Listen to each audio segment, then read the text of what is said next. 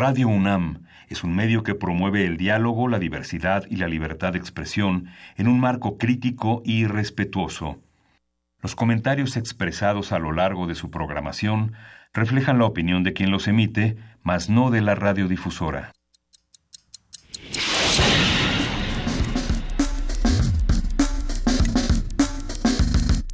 Primer movimiento. El mundo desde la universidad.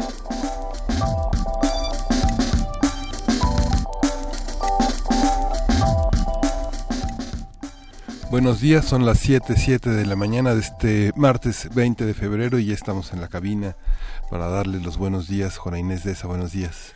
¿Cómo están? Buenos días, buenos días Miguel Ángel. ¿Cómo, ¿Cómo nos va Luisa Iglesias? ¿Cómo estás? Muy buenos días, querida jefa de información, Juana Inés de esa. Buenos días, querido Miguel Ángel Quemain. Pues muchas cosas que pasaron el día de ayer y que nos dejaron con muchas dudas. Eh, desde el programa de la mañana hasta las 11 de la noche creo que uno no podía descansar de noticias, de pleitos, que si el INE, que si el ACEDENA, que si tantas cosas que pasaron en nuestro país.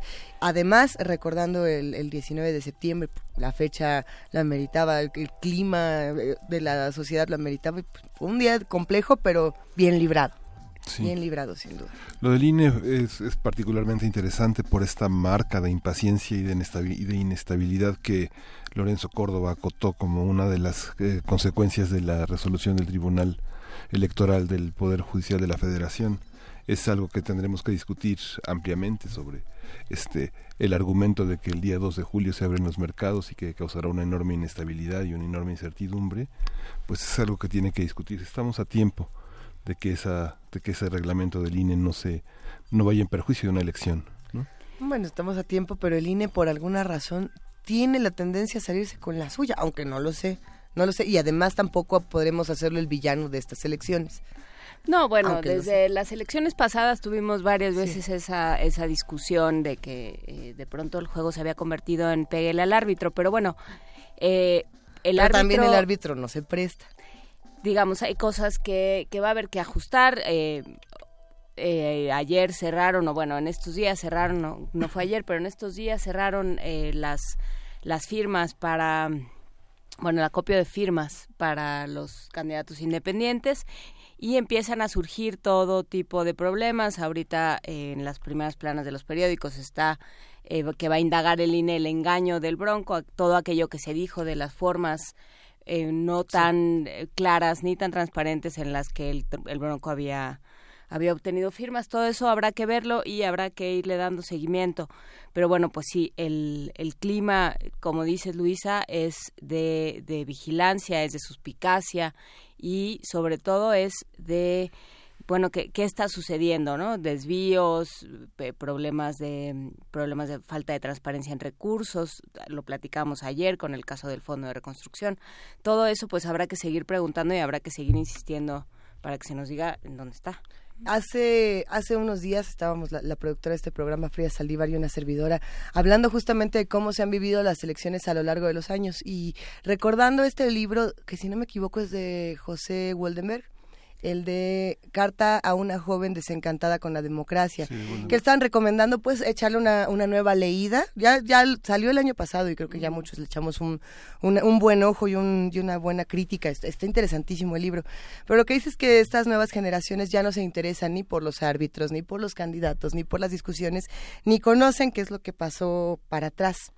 Y, y hay una crítica interesante de la apatía que hay ante estos, ante estos procesos políticos.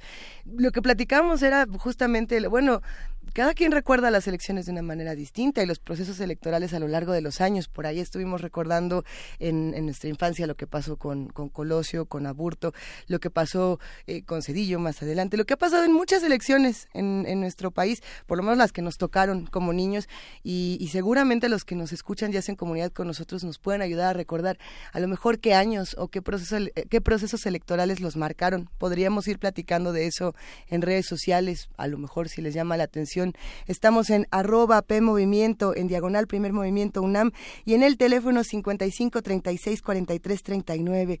¿Cómo han vivido estos procesos electorales a lo largo de los años? Cuéntenos, porque nosotros además tenemos un programa llenísimo de información. Sí, vamos a abrir con el tema de la salud, el trastorno de déficit de atención. Es el tema que tocaremos hoy con la coordinadora de grupos de apoyo del proyecto TDAH y experta en trastorno por déficit de atención y hiperactividad, que es Yolanda Valet Barbosa. Y va a estar con nosotros también el doctor Oscar Benavides Aguilar, él es director del Centro de Rehabilitación Infantil de la Secretaría de la Defensa Nacional y es especialista en neuropediatría. Vamos a estar platicando también con Pablo Romo, que regresa a esta cabina. Bueno, no sé si esta cabina o estos micrófonos, ándele. Vamos a hablar en su sección Transformación Positiva de Conflictos sobre justamente este examen periódico universal que hace a la ONU a los países. Vamos a ver qué es lo que ha pasado en las últimas semanas y platicaremos con Pablo Romo, miembro del Consejo Directivo de Serapaz y profesor de Transformación Positiva de Conflictos en la especialidad de negociación y gestión de conflictos políticos sociales de la Facultad de Ciencias Políticas de la UNAM. Vamos a tener también la presencia, eh, como cada 15 días, los martes, de Lorenzo Meyer, él es profesor investigador universitario. Su interés es centrado en la historia política mexicana del siglo XX a nuestros días. Los candidatos y sus circunstancias será el tema de hoy. Y tenemos una nota del día interesante que además ya lleva varios días circulando y que lleva varios días eh, discutiéndose en la mesa de primer movimiento y trata de responder la pregunta ¿cuál es el proceso para elegir un juez? Uno que no sea tan tramposo. Vamos a ver qué nos cuenta Roberto Duque, académico de la Facultad de Derecho de la UNAM. Y vamos a tener una mesa muy muy interesante sobre la lengua materna, cómo la adquirimos, cómo la conservamos, cómo la transformamos. La doctora Regina Martínez Casas, directora académica del CIESAS y fundadora del posgrado de Lingüística Indoamericana de este centro, va a estar con nosotros en cabina. Y hay que decirlo, nos estamos adelantando un día a justamente el Día de la Lengua Materna porque queremos dedicarle dos programas, no solamente la mesa del día de hoy, sino también la mesa del día de mañana donde hablaremos de los procesos políticos y de cómo se han involucrado eh, los diferentes grupos originarios de nuestro país. De esta manera se aborda desde la política y desde la lengua este tema. Esperemos que lo disfruten. Quédense con nosotros de 7 a 10 de la mañana. Arrancamos con música en el 860 de AM, en el 96.1 de FM y les recordamos que a partir de las 8 de la mañana también estamos en TV UNAM. ¿Qué vamos a escuchar, Miguel Ángel? Vamos a escuchar de Alice Russell, High Up on the Hook.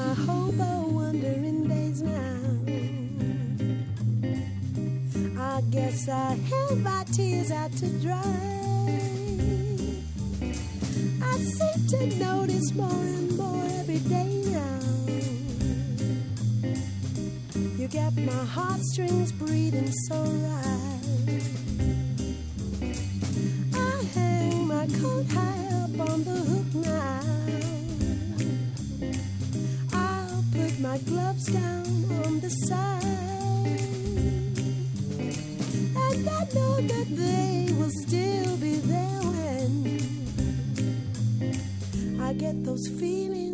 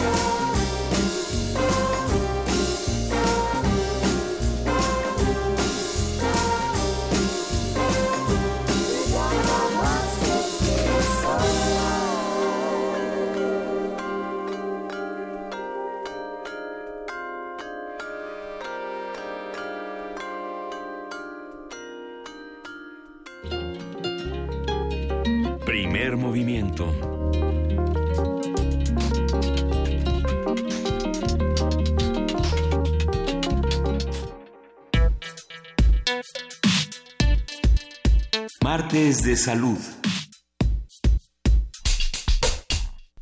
De acuerdo con el Instituto Nacional de Salud Mental, eh, el trastorno de déficit de atención, TDAH, es un padecimiento que dura más de seis meses y ocasiona problemas de interacción social en la escuela o el hogar. La incidencia del TDA es más común entre niños que entre niñas y se caracteriza porque sus pacientes tienen dificultad para poner atención en sus distintas actividades y tareas, presenta hiperactividad y en ocasiones impulsividad. Vamos a conversar sobre este trastorno, desde cuándo se identifica, cómo se diagnostica, en qué afecta y hasta dónde con Yolanda Valet Barbosa. Ella es coordinadora de grupos de apoyo de proyecto, de, este, de proyecto DH y experta en trastorno por déficit de atención y hiperactividad. También bien, bienvenida, Yolanda. Muchas gracias. También está en la línea, nos acompaña el doctor Oscar Benavides Aguilar, él es director del Centro de Rehabilitación Infantil de la Secretaría de la Defensa Nacional y especialista en neuropediatría. Bienvenido, buenos días. Muy buenos días. Hola, doctor. Gracias por la invitación. A ver, eh, no sé cuál de los dos quiera empezar con este tema. ¿Qué es, eh, doctor, qué es el déficit de atención desde el punto de vista de la neuropediatría, desde el punto de vista de lo que sucede en el cerebro? ¿Qué, qué sucede con el déficit de atención? Mire, el trastorno por déficit de atención es un trastorno del neurodesarrollo. Es un trastorno frecuente que ah, incide en el 3 al 5% de la población en edad escolar. ¿Qué es esto? Que estamos hablando que aproximadamente de uno y medio a dos millones de niños están teniendo este padecimiento, este trastorno. Este trastorno eh, es un trastorno que tiene varias, varias causas. Una causa neurobioquímica, donde hay una alteración de los neurotransmisores cerebrales, y otra causa que pueden explicarse por algunas cuestiones del tipo estructural, desde la organización del cerebro. Yolanda, te escuchamos también. Sí, estoy de acuerdo con el doctor. Es un padecimiento mucho más común de lo que creemos. Eh, la verdad es que lo podemos presentar tanto en casa como en el aula, los síntomas y eh, son los típicos niños que pues se portan mal, que son latosos, que no pueden eh, con el rendimiento académico y a nivel familiar pues los papás están desesperados, ya no saben qué hacer con ellos y normalmente tendemos a los castigos, a, a los límites exagerados y lo único que estamos haciendo es que los síntomas se incrementen, ¿no? Lejos de disminuir eh, la presencia de los síntomas y estas malas conductas, por el contrario, nosotros mismos estamos haciendo que se presenten más y sobre todo lastimar la autoestima de los niños. ¿Cómo se diagnostica? Que hay, digamos, hay una estructura que el doctor está hablando de neurotransmisores que se dan, se hace un análisis de sangre o, o una radiografía o cómo se ve, un electrocardiograma, un encefalograma, ¿cómo se ve? No, para llegar al diagnóstico es clínico. ¿Qué quiero decir? Desafortunadamente, pues una anemia la vemos en un análisis de sangre, ¿no? Un problema de huesos, pues lo vemos a través de un de rayos X. El TDA no. Desafortunadamente todavía no hay pruebas contundentes este, que demuestren el TDA. Entonces, como les dije, es clínico. O sea, el, el médico se va a basar a través de este la observación directa primeramente del niño a través de una entrevista, eh, una historia clínica, eh, también se va a basar en los criterios diagnósticos del DSM-5 o del CIE-10 y ta- ah, puede hacer puede eh, pedir algunas pruebas aleatorias, o sea, algunas pruebas ya sea de una valoración psicológica o bien a lo mejor pues puede ser un electroencefalograma o alguna otra prueba, pero simplemente para descartar a- algunos otros padecimientos, porque como les dije, el, el diagnóstico es clínico. A ver, ahí está interesante. Por ejemplo, Oscar Yolanda nos habla de estos típicos niños que vemos que son eh, caóticos, que grita, gritan, brincan, corren. Pero podríamos decir típicos. Ahora ahora sí que es difícil porque ningún niño realmente se parece a otro. Cada uno tiene ciertas peculiaridades y hacen unas cosas que uno luego dice, esta no sé ni de dónde se le ocurrió. Eh, como, por ejemplo, ¿qué tipo de cosas empezaríamos a ver en un niño, doctor Oscar Benavides, que diríamos, "Eh, esto puede ser, puede parecerse al TDA? Pues miren, es un niño que normalmente eh, corre, está descontextualizado, sobresale de sus compañeros por su impulsividad, por su falta de atención o por la propia hiperactividad que presenta. Esto pues obviamente le acarrea problemas tanto en la escuela como en la parte social, en la parte de relación con la familia. Estos niños a, a veces los describen como si tuvieran un motor. Dice, bueno, es que el niño no se cansa, ya puse todas las actividades que puede haber y el niño no se cansa, el niño es intrépido, el niño eh, no respeta los límites, mm, eh, no respeta los turnos, es un niño que, que su comportamiento sobresale de los demás de sus compañeros y de repente la familia empieza a poner ciertos límites y estos límites pues obviamente no no son suficientes para el niño y esto es debido a que no es una condición que el niño pueda controlar, es una condición en la cual él pues se ve desbordado por esta energía, por esta em, inquietud y por esta falta de atención. A ver, pero eh, ¿cuál es la diferencia? Porque, eh, ¿cómo se diagnostica? Porque lo, lo más común es escuchar, sobre todo a la gente, a, a la gente mayor o quienes fueron padres hace ya algunos años, que dicen, en mis tiempos eso se llamaba malcriadez y se corregía con una nalgada, ¿no? Lo estoy, estoy este, parafraseando. ¿Y Sí, cómo, claro. cómo se diagnostica? ¿Cómo decir, no, no, si aquí hay algo que eh, a lo que hay que poner atención? ¿Cuál es el límite entre un niño al que le han faltado eh, estructura, que le han faltado límites, que lo único que necesita a lo mejor es eh, otro tipo, o salir a correr, u otro tipo de vínculo o de atención por parte de padres y maestros, y alguien que realmente necesita ser tratado de manera más eh, puntual. Bueno, ellos los síntomas destacan de sus pares. ¿Qué quiere decir esto? Que es en, en el contexto de los niños de su edad, ellos estos síntomas son muy evidentes, eh, que son los niños que ya se les han dado todas las oportunidades para que eh, modulen su comportamiento y su conducta y esto no sucede. son aquellos papás que ya, ni, ya han puesto todas las estrategias que les han dicho para poder poner límites o, o poder modular la conducta de los niños y no ha funcionado. Y esto obviamente repercute en la parte social, en la parte académica y en la parte familiar. La familia empieza a desgastarse porque los papás pues ya no saben qué poner de límites, ni con recompensas, ni quitando recompensas. Entonces estos niños realmente eh, destaca su comportamiento, es un comportamiento persistente, es un comportamiento que puede tener varios grados de severidad, desde leve hasta severo, y es un comportamiento que al niño le afecta, porque el niño no quiere hacerlo, de hecho ellos lo dicen, es que yo quiero portarme bien, es que yo sí intento, es que yo sí trato de hacer las cosas que me dicen, pero mi cuerpo no me permite hacerlo. Entonces son niños que normalmente eh, sienten esa frustración de querer hacer las cosas, pero no no pueden hacerlo debido a que es un comportamiento principalmente biológico. ¿Cuántos años tienen estos estos niños y estas niñas, Yolanda, pensando en que ya tienen la conciencia de yo quisiera por así que portarme bien, pero este este cuerpo me obliga a portarme mal? Mira, estamos hablando que es un padecimiento con un alto factor de heredabilidad. ¿Qué quiero decir? Que el niño nace con esto y se va a morir con él. Entonces los síntomas se empiezan a presentar desde la etapa muy temprana, ¿no? Incluso te puedo hablar desde el vientre muchas veces, que las mamás me reportan y me dicen es que desde ahí ya se movía muchísimo. Eh, pero mira, cuando hay un, como bien dijo el doctor, cuando hay un, lugar, un hogar con estructura, con límites, con organización, muchas veces estos síntomas pueden pasar, eh, no digamos que desapercibidos, pero sí no causan un impacto fuerte. El problema es cuando estos niños empiezan a crecer y entonces entran a la primaria donde ya las clases pues no es arenero, no es dibujos, no es cantos y juegos, sino ya requiere que el niño se quede en su banca, en su pupitre, pues por periodos ya más largos, eh, ahora son matemáticas, geografía, inglés, y esto requiere que el niño pues preste mucho mayor atención, controle más sus movimientos, y es donde se empiezan ahora sí que a notar estas dificultades, ¿no?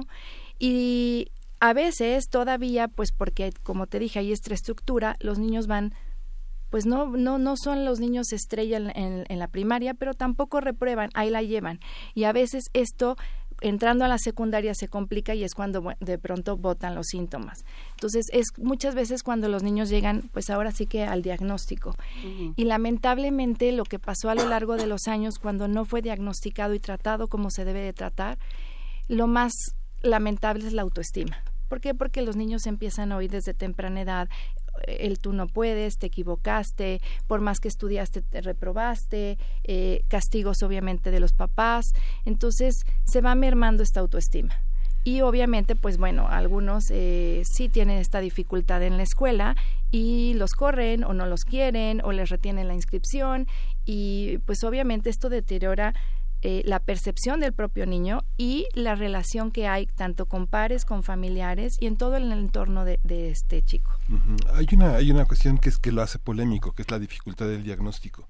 Sí. Y hoy como nunca lo vemos con la con el con el tema del DSM-4 que es una es una visión de la infancia aprobada en el 94 que se revisó en el año 2000 y que los españoles revisaron en 2002 el 4 el 4 y que ahora tenemos digamos sí. este digamos un, un, antecedente de la diferencia entre el DSM-5 y el DSM-4 el DSM-5 que se aprobó en 2013 para los, que, para los que tenemos otro tipo de aficiones nos pueden decir qué es el DSM-4 y el 5 es el manual de diagnóstico de las enfermedades mentales que Muchas es una gracias. visión digamos una el DSM-4 es la visión norteamericana y el CIE es la versión europea Ajá. entonces esta visión es interesante porque en 2013 se se, se cambió y bueno, el 2000, el del 4 dice, el niño distrae su atención en pensamientos irrelevantes, ¿no? Sí, ya hay sí. una precisión ya hay una precisión más interesante en el DSM-5 digamos y el niño es filósofo hay, o, artista, todo, o, artista, plástico y hay toda una bueno. acotación ahora cómo cómo resolver este tipo de cosas que son tan polémicas porque finalmente no sé voy a traer la literatura aquí, ¿no? En 1988 Doris Lessing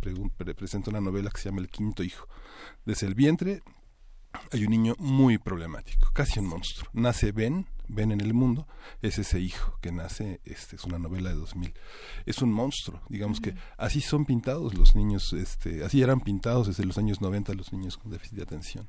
Hay, hay una serie de novelas, perdón, eh, que es eh, de Joy, un personaje llamado Joy Pixa. Ah que tiene él, tiene déficit de atención, digamos, el personaje está narrado en primera persona y entonces es un ritmo frenético, es un niño como de 10, 11 años, que por supuesto tiene todos los problemas habidos y por haber en la escuela, que tiene muchísimos problemas en casa también, eh, y que de pronto, o sea, como te lo está narrando, porque además lo escribe Jack Gantos, que es alguien con déficit de atención, ahorita vamos a poner una liga a uno de los libros, y entonces hay momentos en los que dices que no sé cómo, pero de pronto ya estaba yo este, parado en el techo de la escuela. Y entonces todo el tiempo, son libros muy angustiosos porque todo el tiempo él se- hay una parte de él que, que, que se da cuenta, ¿no? Estoy en una situación de riesgo. O de pronto cuando me di cuenta que tenía en la mano unas tijeras y en la otra, en una mano unas tijeras y en la otra un mechón de pelo de mi compañerita. Y no sé cómo pasó. ¿Esto pasa? Eh, sí, o sea, pasa porque, bueno, son varias cosas y voy a empezar. Eh, sí, el diagnóstico es difícil de llegar, ¿no? ¿Por qué? Porque de pronto sí podemos decir, es que ahorita están sobrediagnosticando a todos los niños, porque todos los niños son activos y todos son inatentos y todos son impulsivos, pero ¿qué tanto es, no? Y como bien decía el doctor, hay que diferenciar lo que se espera a su nivel de desarrollo, ¿no? Y bueno, el primer foco rojo que debemos de notar somos nosotros como padres y en la escuela, ¿no? Para nosotros como papás a veces es difícil. ¿Por qué? Porque es hijo único o a lo mejor porque tenemos otros hijos pero de diferentes edades. Entonces no sabemos qué tanto es este, este nivel de actividad que están teniendo de inatención correspondiente a su edad, ¿no? O porque decimos, bueno, claro, así es el papá, ¿no? O así es la mamá y creemos que pues es este que copian. Para un maestro a lo mejor es un poquito más fácil. ¿Por qué? Porque ya sabe lo que debe de corresponder a su edad y porque además dentro de un salón de 20, 30 niños, pues sobresale el nivel de actividad que está teniendo el niño o a lo mejor su nivel de atención también está bajo. Y aquí también quiero recalcar, eh, porque muchos papás me dicen, sabes que Yolanda, mi hijo no tiene problemas de, de atención. Se puede quedar dos horas viendo la televisión. ¿No? Entonces, o puede estar dos horas jugando un videojuego. Claro que no tiene problemas de atención. Entonces, aquí es importante aclarar qué es este, la atención, porque hay Ah, muchos es estímulos. interesante. Sí, regresar Sí. a qué es la atención. Exactamente, porque por ahí me dicen es que claro que no hay atención, ¿no? Y mi hijo no tiene déficit de atención porque es súper tranquilo, ¿no? O sea, no me da guerra, no tengo problemas de conducta en la escuela. Entonces, por supuesto que no puede ser ese el diagnóstico. Entonces, aquí hay que aclarar muchas cosas. O sea, primero el déficit de atención tiene tres presentaciones. Una son niños que solamente son inatentos. No tienen que por qué tener problemas de conducta, ¿no? Su problema va relacionado hacia la inatención. Eh, el segundo es un niños que solamente presentan hiperactividad e impulsividad. No tienen por qué tener problemas de atención, ¿sí? Tienen una presentación eh, predominantemente hiperactiva e impulsiva. O bien, como yo digo, los niños que ni modo se sacaron el, el premio mayor, ¿no? El Y tienen las dos. Y tienen las dos presentaciones, entonces se llama combinado. Entonces, cuando me dicen los papás es que mi hijo pues se puede quedar dos horas y les digo, claro, en primer lugar observa cómo están en la silla. ¿No? Si, si están jugando este, videojuegos o están en la tele viéndola, pero cómo están en la silla. Porque parecen este, que tienen, ¿no? Este, chinches en la silla y se están retuerce y retuerce o se paran, regresan, etcétera. Y además algo que es muy importante, eh, un niño con déficit de atención sí puede seleccionar el estímulo al cual quiere este, prestar atención. O sea, es decir, me habla la maestra y yo decido prestar la atención a ella. O sea, sí estoy escogiendo un estímulo. Lo que no puedo hacer es sostener ese estímulo. ¿sí? Es quedarme prestando atención a eso que yo escogí. ¿sí? Entonces, esa es la dificultad de déficit de atención y por eso es que los niños eh, no pueden terminar lo que están haciendo. ¿Por qué? Porque verdaderamente, como ustedes dijeron, se distraen hasta porque voló la mosca. ¿Qué quiere decir? Vino otro estímulo y como yo no puedo sostener el estímulo anterior, entonces voy a cambiar. Entonces, si yo estaba de pronto prestando atención a la maestra y en eso y el ruido afuera del salón, me voy con otro estímulo y me salgo a la ventana a ver qué es lo que está pasando ahí.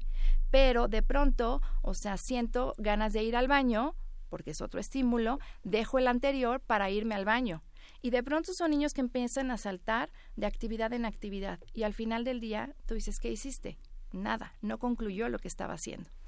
Y, y yo ahí eh, me gustaría que brincáramos eh, a otra actividad, no a otra actividad, sino a otro tema. Me gustaría que cerráramos esta conversación con otros dos temas, que es medicación Sí. y adultos, porque eso que mencionaste es también una conducta de adultos. Así es. Estoy haciendo algo en la cocina y de pronto digo, ah, no, pero tenía que eh, revisar ese otro libro para mañana y entonces vas y revisas el libro para mañana y luego dices, ah, no, pero ya me acordé que tenía que poner quién sabe qué en mi mochila y entonces vas y así.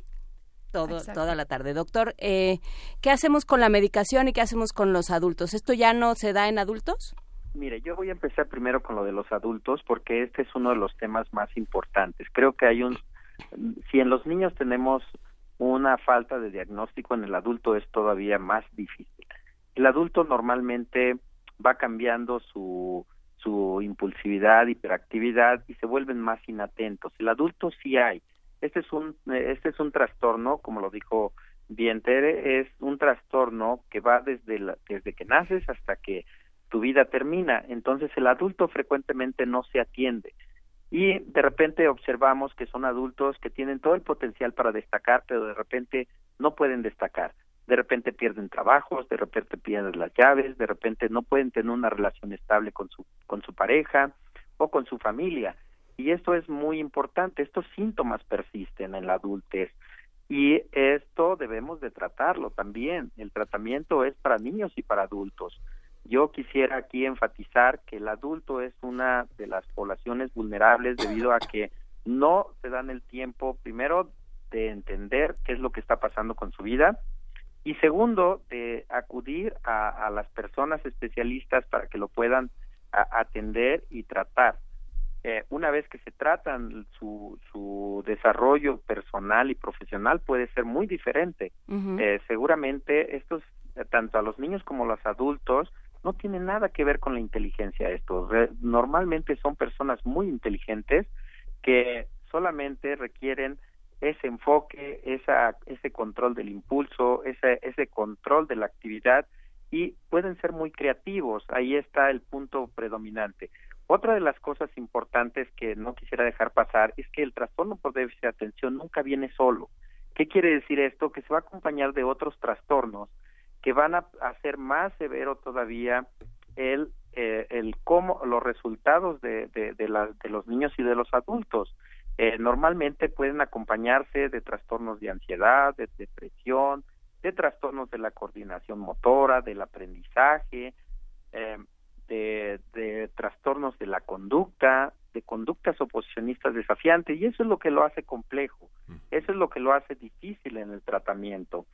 Si nosotros nos vamos a- al diagnóstico, sabemos que no hay un diagnóstico certero. Últimamente hay muchas herramientas que nos están ayudando a entender qué es lo que está pasando con estas personas, qué es lo que está pasando, porque esas vías están no están eh, direccionadas al lugar que deben de ser y por lo tanto mi atención no está direccionada a lo que yo quiero o cómo sostener esa atención o por qué ese impulso o por qué esa hiperactividad. Sin embargo, pues sí, efectivamente todavía no hay un diagnóstico claro. Ahora, en la cuestión de tratamiento, aquí podemos empezar que no todo es farmacológico, no todos los niños que tienen trastorno por déficit de atención hay que darles un- una pastilla o un chocho, como dicen por ahí los papás. Debemos de recordar que esto va a depender de la severidad y de aquellos trastornos acompañantes que está, que está teniendo el niño. Si nosotros decidimos ya dar un tratamiento farmacológico, quiere decir que vamos a enfocar ese tratamiento a que las condiciones del niño sean mejores, no a que tengamos a un niño robotizado o a un niño que tenga o a un adulto que no tenga poder de decisión. ¿Qué tipo de bien- medicamentos se les da entonces? Mire, aquí tenemos desde los desde el medicamento que ha tenido ya una historia muy larga, como es el metilfenidato, que son estimulantes, eh, el- los no estimulantes como la tomoxetina, que son los tratamientos de primera línea, eh, eh, que son medicamentos que van a regular est- estos neurotransmisores que de, de, de momento van a estar desregulados en este tipo de, de trastorno. Eh, hay muchos tratamientos que se pueden sumar a, a estos dos principales, pero van a ir enfocados a qué tipo de trastornos acompañantes pueden venir. Por ejemplo, algunos pueden asociar al tratamiento de- del trastorno por déficit de atención eh, algún antidepresivo, pero no quiere decir que el antidepresivo sea para tratar el trastorno por déficit de atención, sino más bien los síntomas acompañantes del trastorno por déficit de atención. A veces utilizamos medicamentos para regular el sueño, porque frecuentemente este tipo de personas tienen trastornos del sueño también. Utilizamos medicamentos que nos modulan el, el, el humor y por lo tanto dicen, oye, es que le estás dando un medicamento que no es para el déficit de atención a veces los trastornos acompañantes son mucho más severos que el propio trastorno por déficit de atención y es ahí donde la parte clínica, el médico especialista es el que debe de determinar cuáles son esos acompañantes que están haciendo que la vida de estas personas se vuelva caótica o difícil y sobre todo cómo ayudarle a resolver este tipo de problemas. Eh, Yolanda, hay muchísima eh, eh, suspicacia, digamos, hay, hay como mucho escepticismo con el déficit de atención. Nos están llegando mensajes en redes de los niños felices son atentos, de lo que falta son límites, este, y llega uno de alguien que suele ser bastante este, crítico y bastante mesurado en sus comentarios, que es Diogenito, y dice, mi hija lo padeció y si es muy complicado a nivel familiar, se le medicó eh, con estratera, que no sé qué sea, con lo que no estuve de acuerdo, pero ayudó mucho además de años de terapias. O sea, es esta idea de que de existe o no existe el déficit de atención. Y cómo y cómo lo distingues de, o sea, en este momento en el que, digamos, el discurso eh, que, que, que, que, está en todos lados es, es que los padres ya no saben este, controlar a sus hijos, ¿no? Sí. Mira, la verdad es que es un duelo muy, muy fuerte. O sea, cuando a ti te dicen, oye, tu hijo va a usar lentes, dices, chino, y pobre, y toda la vida usando lentes, pero cuando te dicen es que tu hijo tiene un padecimiento, o sea, a nivel, este neuronal, la verdad es que es un, es un impacto muy, muy fuerte y los papás obviamente tienen que entrar en este proceso de duelo donde muchos se estancan en, en la negación, ¿no? O sea, claro que no, eso no lo tiene mi hijo y lo que se necesita, porque además pues la gente que está alrededor nos opina y nos lo dice desde la mejor parte de ellos, ¿no? De tu hijo lo que necesita es límites, ¿no? Tu, tu hijo lo que necesita es la chancloterapia. ¿no? O lo que tu, o tu hijo lo que pasa es que es cuestionador y es independiente y es este autónomo y tú quieres que sea sumiso. Claro, y además es personalidad, ¿no? También, pues así es tu hijo, es inquieto y es rebelde y es, y la verdad es que es aplícate y lo que yo veo en la fundación son papás ya sumamente desgastados, sumamente desgastada ya la relación con el hijo, con la escuela, donde ya han hecho todo lo habido y por haber, este, y nada les da resultado y la verdad es que muchas veces con pequeños cambios que se puedan hacer en el, en el estilo de crianza, como había dicho el doctor, o sea, no todo es el medicamento, sino vamos a empezar desde nosotros, ¿no? Desde aceptar que hay una que hay un, este, una problemática. Es no tengo un niño problema, tengo un niño con un problema y eso implica que yo tenga que hacer cambios en, en la manera en la cual estoy educando a mi hijo, en la manera en la cual este estoy organizando mi casa porque simplemente muchas veces, les voy a poner un ejemplo, si yo me levanto, ¿por qué no? Diez minutos de sueño son diez minutos, ¿no? Eh, no, son, aquí, o sea, es- aquí no. y eso hace que yo obviamente me levante tarde, que estemos corriendo y apúrale el, el desayuno y ya vamos tarde y vamos histéricos en el transporte y cuando llego yo este, a la escuela le digo mi vida, que tengas un lindo día, ¿no? ¿Cómo entra este niño? Eh, Así, y así va a estar en el salón y obviamente así va a estar su conducta. Si yo me levanto 10 minutos antes y con toda la calma ayudo a mi hijo en sus, en sus labores de vestirse, poner la mochila, que se desayune, salimos en Santa Paz y llego y el mismo beso, mi vida, que tengas un lindo día. ¿Cómo entra ese niño al salón? Entonces, muchas veces desde estos pequeños detalles, estos cambios que puedo hacer en mi casa, van a hacer que los síntomas se disminuyan y que no haya la necesidad de tener que tomar un fármaco. Además, si yo eh, me voy a la escuela, lo platico cuál es la problemática, llegamos a acuerdos, se hacen los ajustes razonables en el aula, esto va a favorecer muchísimo al niño. Estamos haciendo una colaboración estratégica, entonces me va a reducir los síntomas. Si aún a pesar de todo esto, o sea, vemos que el niño está presentando dificultad, que al niño le está costando trabajo eh, prestar atención en el salón, salir con buenas notas, va, está teniendo problemas en sus habilidades sociales, ¿qué quiere decir? Que tiene problemas para comunicarse con sus amigos, para respetar turnos. Entonces, eso hace que lo excluyan, ¿no? Que no tenga buena relación con ellos y su autoestima, como les dije, se está mermando pues muchas veces es el momento ya de incorporar el fármaco.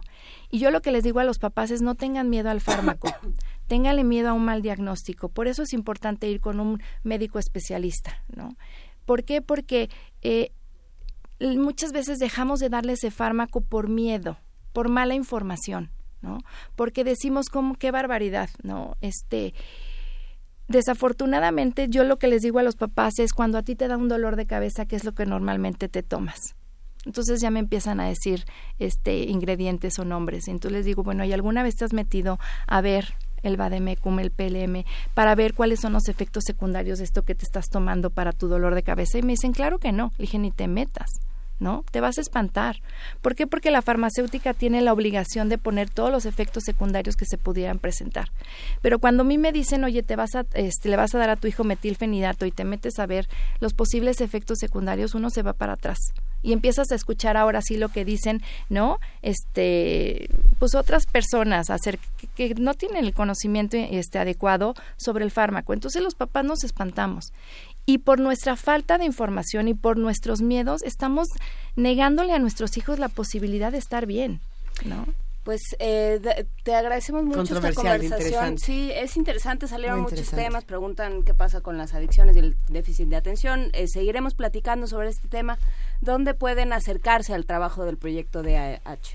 Mira, este, nosotros estamos, eh, nos pueden ubicar en nuestra página www.cerebrofeliz.org o bien en nuestros teléfonos el 5339 565.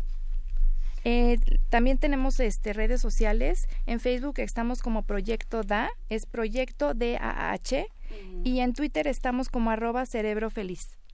Perfecto. Pues te agradecemos muchísimo, queridísima Yolanda Valet Barbosa, coordinadora de grupos de apoyo de protección DAI, experta en trastorno por déficit de atención e hiperactividad, en una conversación compleja y que nos ha dejado con muchas preguntas que entre todos vamos a seguir resolviendo por acá. Mil no, muchísimas gracias y sí les pido a los padres que se acerquen y que se informen. ¿no? Muchísimas gracias, doctor Oscar Benavides Aguilar, director del Centro de Rehabilitación Infantil de la Secretaría de Defensa Nacional y especialista en neuropediatría. Va un gran abrazo. Muchísimas gracias por la invitación y hablar de estos temas tan complejos. Por favor, hablemos muy pronto. Muchísimas gracias. Estoy a sus órdenes. Vamos a una brevísima pausa aquí con música. ¿Qué vamos a escuchar, querido Miguel Ángel? Vamos a ir directo a la sección de transformación de conflictos. Ah, pues vámonos. Vamos a escuchar a Pablo Romo. Nos corretea el tiempo. Ándale, vámonos. Primer movimiento.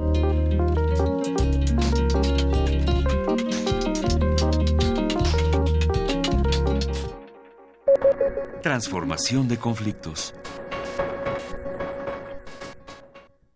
Pablo Romo, miembro del Consejo Directivo de Serapaz y profesor de Transformación Positiva de Conflictos de la Facultad de Ciencias Políticas y Sociales. ¿Cómo estás? Muy buenos días. Qué gusto de escucharles. Muy bien. Muchas gracias. Nos da muchísimo gusto volverte a escuchar, querido Pablo. Ya sabes que aquí es tu casa y esta es tu sección. Vamos a hablar sobre el examen periódico universal que hace a la ONU a distintos países. Así es. A ver, cuéntanos. Así es. Mira, el día de, hoy eh, creo que es un tema importante, sobre todo porque México va a ser examinado por eh, los miembros de las Naciones Unidas, tanto los que participan en el Consejo como todos aquellos que han eh, signado la Carta de los Derechos Humanos de Naciones Unidas, de tal manera que en noviembre del de este año México será sometido, como todos los países miembros de Naciones Unidas, a un examen, este, se llama el examen periódico universal. Esta es la tercera vez que México participa en esto y, em, se trata de una, una revisión de la situación holística global de todos los derechos humanos en el país. Y los países este, hacen observaciones al informe o a los informes que presenta los países miembros, en este caso México y así como México otros más. Eh, de tal manera que este es una oportunidad para eh, tanto para eh, los países en general como para México en particular de, em, revisar, de poner en un balance lo que ha avanzado en cuanto a derechos humanos. El caso de México es interesante e importante porque em, en esta ocasión pues eh, eh, va a ser eh, sometido el país em, bajo esta lupa de todos los países y, y va a tener una serie de recomendaciones. La vez pasada, en el segundo ciclo que, eh, que pidió México en su examen, y nada más 198 este, países hicieron recomendaciones muy, muy serias a México eh, de muchos temas, eh, ciertamente muchos temas, de la violencia contra las mujeres, la situación de los defensores de derechos humanos, la desaparición forzada, y si bien ha habido ciertos eh, avances en cuanto a la legislación, por ejemplo, la, la ley general para la desaparición for- contra la desaparición forzada, la desaparición y la desaparición forzada, este, la implementación de estas leyes va a ser parte de lo que seguramente los países de Naciones Unidas van a comentar a propósito de, de la situación de México y de los derechos humanos. Creo que como nunca habrá que estar muy atentos. ¿Y por qué con tanta anticipación? Se preguntarán todos. Bueno, porque en este momento este, se están eh, elaborando los informes. Eh, los informes se tienen que presentar eh, pronto, digamos, en unos eh, dos meses más. Y eh, seguramente en sociedad civil eh, tendrá mucho que decir en los informes que se llaman informes sombra. El informe de México es el informe, el informe oficial, lo presenta como un país miembro, pero donde los países recaban más información y donde generan eh, sus observaciones, recomendaciones, es eh, eh, justamente en los informes que la sociedad civil realiza. Eh, y, creo que en este momento hay muchas organizaciones, no solamente específicamente dedicadas a profesionalmente a la cuestión de derechos humanos, sean públicas o este, de la sociedad civil en general, sino hay eh, grupos eh, importantes de organizaciones que están haciendo un trabajo muy importante en México, por ejemplo, desde la transparencia, de la están trabajando temas muy específicos que valdría mucho la pena este incorporar para que se tenga un panorama muy amplio en el eh, en el contexto de, de esta revisión general que se le va a hacer a México. Creo que va, eh, eh, creo, así como hemos hablado en otros momentos sobre temas muy específicos como por ejemplo el de la justicia, el informe de paz, en esta ocasión creo que vale mucho la pena este, hablar eh, justamente del tema del examen universal y aportar eh, a quienes están elaborando desde muy diversas perspectivas en el país este información que pueda nutrir este informe o, los informes pueden ser muchos informes sombra se llaman para para contrastar y contrarrestar eh, la información que puede estar generándose de manera eh, pues como propaganda de un, de un país en general. Así funciona el sistema de Naciones Unidas y es muy conveniente que este tener otras opiniones para poderlas contrastar. Esto genera una presión internacional como podrán entender todos los eh, que están escuchando una presión internacional este para eh, porque es vergonzoso ser sometido a una a un examen en donde este un país reprueba o donde un país recibe eh, decenas de recomendaciones. En el caso de México, pues, recibió alrededor de más de 250 recomendaciones muy serias este eh, en, el, en la sesión pasada. Entonces, en esta ocasión, este pues eh, veremos cómo cómo reacciona la comunidad internacional a propósito de eh, de esta examinación que van a hacer que va a hacer México. Eh, ahí, aquí lo interesante es, hemos estado hablando de, durante la semana pasada, eh, salió varias veces el tema al hablar de, por supuesto, de Guatemala y de otros casos a nivel internacional, eh, de lo que la importancia de, de que haya, digamos, una doble presión desde adentro y desde afuera de los países hacia Claro. los gobiernos. Eh, y esto, esto puede em, ayudar en ese sentido, Pablo. Efectivamente, yo creo que este lo que eh, lo que sucede con estas situaciones, que también va a haber es una eh, una mm, eh, revisión muy importante de que hablaremos en otro momento, ya cuando se acerque de la situación del de este particularmente de eh, CEDAW, es decir, el órgano para la defensa de los derechos de las mujeres, niñas y adolescentes.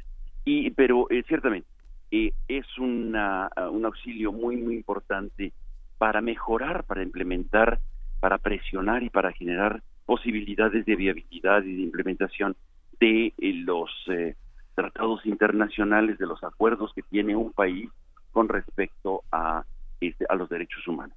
Este ayuda muchísimo la observación tanto internacional como, como la, la, fuerza local para generar una digamos una, una, suficiente eh, cabildeo, suficiente incidencia en la implementación. Y sobre todo en el, en el contexto en el que está México va a ser muy nutritivo este eh, estas observaciones que haga la comunidad internacional sobre todo en función de lo que de la nueva administración que pueda implementar y pueda generar nuevas eh, em, consolidar pues su este su dinámica y su respeto a los derechos humanos. ¿Y cuándo, cuándo podremos ver? Dices que, que todavía falta y que se están preparando estos, estos informes eh, Exacto. sombra. Así es, ya se están preparando, ya hay varios, pero valdría mucho la pena para todos los eh, eh, interesados, bueno, acudir a la página de Naciones Unidas, de la, del Alto Comisionado de Naciones Unidas, del Consejo de Derechos Humanos, porque ahí están los tiempos en los cuales pueden hacer llegar observaciones tanto a la oficina en México, como a la oficina en Ginebra de, información que pueda ser relevante para incorporarla en los informes que se están realizando y que eh, de alguna manera el alto comisionado compila y recupera la información que van teniendo. Sería bueno que, siguiéramos hablando de este tema, Pablo Romo, en, próximas semanas, porque bueno, estamos muy conscientes de que hay cosas que, se tienen que decir que se tienen que saber y que tampoco nos caen, eh, eh, por desgracia, no nos resultan sorpresivas, pero, pero la, la idea será concentrar volumen, ¿no? Claro, claro, claro. Y yo creo que en este, en el contexto en el que está México, creo que puede ser muy importante eh, nutrir a la comunidad internacional de información eh, sobre este, temas de derechos humanos, particularmente de aquellas informaciones que no se tienen tan cercanas y que pueden ser importantes. Quien no conoce Traslaya, Yotzinapa, etcétera, pero seguramente el auditorio tendrá informaciones específicas sobre otros temas este, que pueden ser relevantes también para nutrir los informes sombra. De acuerdo, pues eh, seguiremos platicando de esto, nos interesa mucho y te agradecemos como siempre, bueno, te agradecemos muchísimo que hayas vuelto porque te extrañábamos. mucho. Y nos, nos escuchamos la próxima semana. Muchísimas gracias, un abrazo a todos y al auditorio. Un gran abrazo, Pablo Romo, queda hecha la invitación para visitar esta página del Alto Comisionado de Naciones Unidas. Gracias, Pablo Romo. Nos vamos a pausa y volvemos. Primer movimiento. Hacemos comunidad.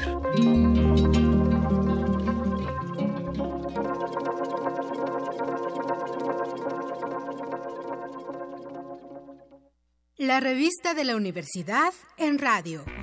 Te invitamos a escuchar esta serie, donde cada mes diferentes personalidades se darán cita para dialogar sobre los conceptos a los que se enfrenta día con día el ser humano. Música, extinción, revolución, palabras. Cada tema será abordado desde la visión de nuestro invitado semanal. Dialoga con nosotros todos los jueves a las 16 horas por el 96.1 de FM, en el papel, en la pantalla, en las ondas y en la web, la revista de la universidad abre el diálogo en Radio UNAM. Experiencia Sonora. Juntos somos más fuertes. En Alianza hemos sacado al PRI corrupto del gobierno y hemos metido a los culpables a la cárcel todos juntos. Haremos un México más justo, más seguro y más contento. Para eso el PAN, PRD y Movimiento Ciudadano hicimos un solo frente. Vamos a cambiar la historia, porque cuando estamos juntos somos más fuertes. PAN, el cambio inteligente. En nuestro país, el incremento de embarazos a temprana edad va en aumento. Y no solo eso, cerca de 280 mil jóvenes adolescentes entre los 12 y 19 años de edad se ven obligadas a abandonar sus estudios cada año. En el Partido Verde, impulsamos una ley que garantice el derecho a la educación de madres jóvenes, otorgando becas y el derecho a guarderías, buscando mejorar sus oportunidades de desarrollo y calidad de vida. Partido Verde.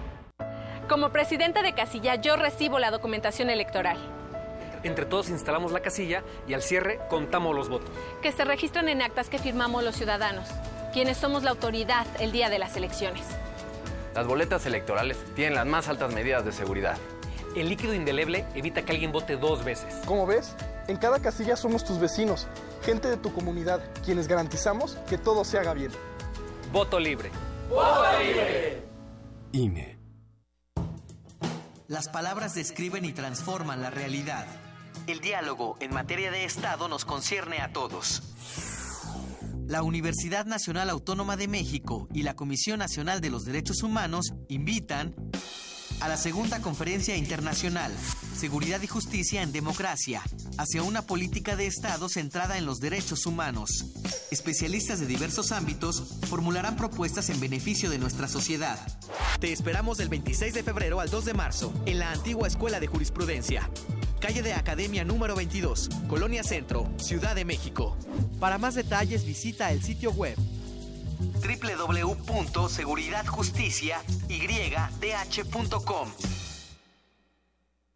El día de la elección, en las casillas nos acompañan representantes de todos los partidos. De candidatos independientes y observadores electorales nacionales e internacionales acreditados. Al cerrar la casilla contamos los votos y anotamos el resultado en las actas. Como presidenta de casilla entrego el paquete electoral y el INE publica los resultados en internet para que los vayamos conociendo. Esto es el PREP. Para el caso de presidente y gobernadores, el INE hace el conteo rápido. Una muestra estadística de los resultados anotados en las actas para conocer lo más pronto posible las tendencias de las elecciones. INE. PRD, Izquierda Hoy. Somos la izquierda que se identifica con las y los jóvenes, convencidos de lo que creemos, porque cuando dicen desigualdad, reclamamos igualdad. Cuando dicen jerarquía, reivindicamos la equidad. Cuando imponen control, decimos respeto a la diversidad. Y cuando hay abusos, exigimos nuestros derechos, los de todas y todos, sin distinciones. Estas son nuestras causas, es la actitud con la que vivimos. Hoy es nuestro tiempo y estamos seguros de una cosa. Somos la izquierda de hoy. Yo sí quiero un México con un gobierno que en lugar de andar subiendo de los impuestos a cada rato, se bajen ellos el sueldo. Donde no nos suban la gasolina, la comida, el transporte o las medicinas. Y es el proyecto de nación por el que un equipo de ciudadanos libres, empresarios, académicos, intelectuales y todo el equipo de Morena ya estamos trabajando. Lo quiero yo, lo queremos todos. Juntos haremos historia. Morena, la esperanza de México.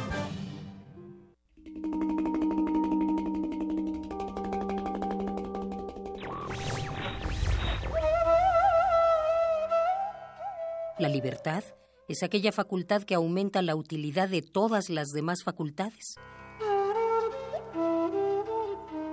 Emmanuel Kant.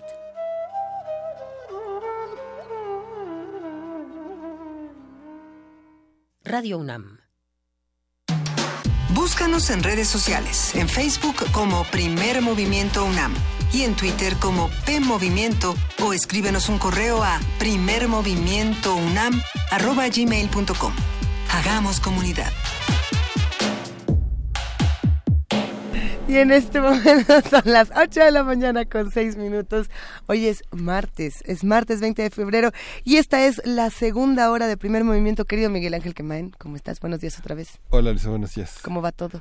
Pues bien, esta revisión de que hizo Pablo Romo en la primera hora de primer movimiento sobre los exámenes que el conjunto de organizaciones de la sociedad civil, partidos, este, académicos tienen que hacer para decir cómo cómo vamos, cómo van cómo van los países. ¿Cómo ves, queridísima jefa de información, Juana Inés de esa? Buenos días otra vez. Pues eh, sí, Luisa Iglesias, eh, recuerden que desde las 7 de la mañana estamos en el 96.1 de FM, en el 860 de AM y por supuesto en www.radio.unam y desde ahí hemos estado conversando sobre eh, trastornos de déficit de atención y sobre todo esto que mencionaba Miguel Ángel de el, el alto comisionado para las Naciones Unidas está poniendo está poniendo en orden un informe sobre México y está recibiendo sobre todo observaciones por parte de la sociedad mexicana. Así es que si a usted le interesa, si cree que hay cosas que se deban decir, creo que es interesante lo que se, lo que se pueda decir de manera colectiva sobre lo que está lo que estamos viviendo en México y la importancia que tiene que se le dé visibilidad internacional bueno, pues ahí está la invitación. Hay muchas invitaciones en, en, nuestra cuenta de Twitter, en nuestra cuenta de Facebook. Por aquí nuestro queridísimo amigo Roberto Coria nos está invitando a las jornadas de literatura de horror que van a ser en homenaje a Mary Shelley en la Feria Internacional del Libro de Palacio de Minería, 23 y 24 de febrero. Oigan, ya viene la Feria Internacional del Libro del Palacio de Minería. Falta muy poquito. Me acabo de dar cuenta. ¿Cuándo empieza? ¿El viernes? El jueves. El jueves. El jueves vamos a estar transmitiendo parvadas de papel de 5 a 7 de la tarde. Vamos, el jueves nos toca. ¿Vas a estar, vamos a estarnos eh, turnando los diferentes eh, conductores de Radio UNAM y vamos a estar el jueves. Eh, ¿Quién es, quién Héctor Castañeda. Siempre tengo que pensar seriamente cómo se llama, porque no se llama, en su acta de nacimiento no dice perro muchacho, ya me fijé. Oye, pero pidos porque a mí me tocaba con el perro muchacho el viernes. ¿O no? No. ¿O no? A ti te, la segunda vez o el otro viernes te debe tocar a ti. Oye, va a estar muy bueno. Va a estar verdaderamente bueno, querida Juana Inés. Entonces vas a estar el jueves transmitiendo. Vamos a estar transmitiendo, eh, comentando de la inauguración, platicando con Fernando Macotel, el director, y, eh, y sobre todo viendo qué prepara el estado invitado que es Campeche qué va a pasar con el Estado invitado, qué va a pasar con las actividades culturales, eh, lo que se va a hacer para jóvenes, todo aquello que vaya a suceder. Va a estar bastante interesante, no se lo pierdan toda la próxima, bueno, esta semana, finales de esta semana, la próxima, y si no me equivoco son dos deliciosas semanas de muchísimos libros, presentaciones, conocer a tu autor favorito, agarrarle la mano y decirle, pero cuéntame por qué escribiste eso y que te diga, no, no, no, sin comentarios y entonces Porque ya había firmado el, el contrato, para allá. ya cuéntenos quiénes van a ir a la FIL les iremos compartiendo en redes sociales los horarios de los que van a estar conduciendo por allá. si no me equivoco, estará Luis Flores, estará Mario Conde, también estará Deyanira Morán, estará eh, Tamara... Tamara Quiroz. Tamara Quiroz. Ah, Tamara Quiroz. Le mandamos un gran abrazo. Quédense con nosotros, ya les iremos contando. Los invitamos a que nos escriban, a que nos llamen al 55 36 43 39 y nos vamos, si no me equivoco, directito a nuestra nota nacional. Primer movimiento.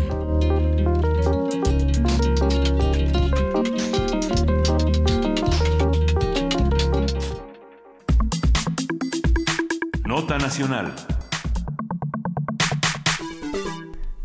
Los martes de cada 15 días son martes de Lorenzo Meyer. Martes de Meyer. Lorenzo, buenos días, ¿cómo está? Buenos días. Pues eh, razonablemente bien, espero que ustedes también. Sí, razonablemente también. Eh, bueno, pues el eh, tema que propuse para este eh, encuentro con el auditorio es casi el inevitable. Los tres candidatos presidenciales ya formalizaron esa calidad, ya no son precandidatos, ahora están en un periodo de cuaresma, en espera de poder ya empezar la campaña formal que en realidad empezó hace ya mucho tiempo. Pero eh, esta modalidad un poco absurda o un mucho absurda tiene que cambiar para la siguiente elección. Ya nada de eh, tres fases como es la de ahora. Creo que eh, podríamos hacer las cosas mejor eh, acortándola y sometiendo a la eh, inspección del público las eh, plataformas de cada uno de los em, aspirantes de una manera más sucinta, tener eh, los debates y poder acortarlo como otros países eh, más razonables lo han hecho en, no sé, dos meses, algo mejor. Pero en fin, el punto es que esta vez sí se alargó como un día sin pan y todavía nos queda una larga eh, marcha hasta el primero eh, de julio para eh, la elección. Bueno, ¿qué es lo que hemos visto en estos momentos de, en que ya se hizo la protesta y ya son formalmente candidatos?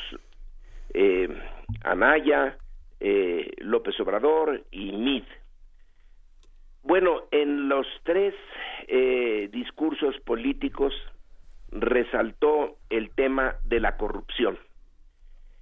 En otras ocasiones podían haber sido que la corrupción siempre ha estado con nosotros, la corrupción política, bueno, eso ya eh, se da por sentado.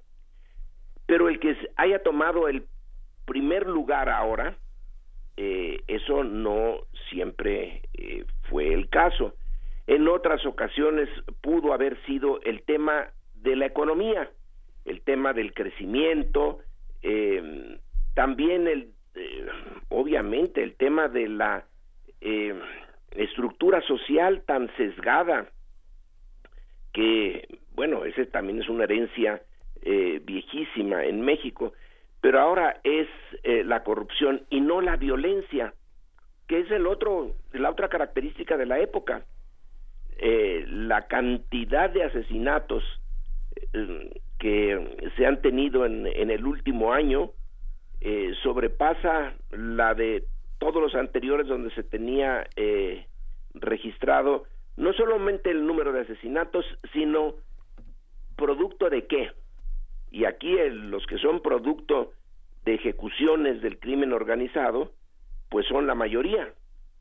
Eh, así que ahí tenemos otro problemón, pero bueno, se centraron en el que las encuestas ponen como uno de los temas más importantes y que es eh, este tema de la corrupción los tres se dijeron que van a ser implacables eh, con eh, eh, los corruptos. Bueno, aquí hay un, un punto que vale la pena explorar. Resulta que dos de los tres, sus partidos, han estado en el poder y cuando han estado en ese poder no han actuado contra la corrupción. El PRI es, eh, es el caso más eh, patente y hasta patético. Eh, es el partido que más tiempo ha estado en el poder en México y es el que está en el poder ahora, ahora cuando se pone de manifiesto de, una manera tan clara ese tema de la corrupción. El candidato del PRI ha sido secretario de Hacienda y ahora con eh, el escándalo que estalló en Chihuahua eh, en el cambio de gobierno, cuando Javier Corral se hace cargo de ese gobierno y se investiga, queda clara la manera como se ha desviado dinero público, eh, dinero federal, para las arcas del PRI y que la Secretaría de Hacienda es un instrumento básico, es la que da los recursos y aprueba esos recursos. Y ya vimos lo relativamente fácil que es eso. En un gobierno estatal se crean empresas falsas, eh, la Secretaría de Hacienda aprueba el dinero, ese dinero luego se pasa a otras empresas falsas y luego esas otras empresas falsas se la dan al PRI. Pues no es muy difícil eh, la cadena, pero pasa por Hacienda. Entonces, eh, no puede uno menos que preguntarse qué hacía Mid. Él puede decir, bueno, cuando el caso de Chihuahua yo no estaba allí, estaba el otro señor que me propuso para eh, ser candidato a la presidencia, que es Luis Videgaray. Eh, de todas maneras tienen allí un gran problema de credibilidad. El PRI eh, realmente ya no podemos darle el beneficio de la duda. Se dice el candidato actual del PRI no tiene casa en Malinalco, eh, que le haya dado un eh, contratista mientras tenía eh, relaciones con él en el Estado de México. No, eso no se puede decir. Pero aquí tanto peca el que mata a la vaca como el que le detiene la pata. Luego está el caso de, del PAN.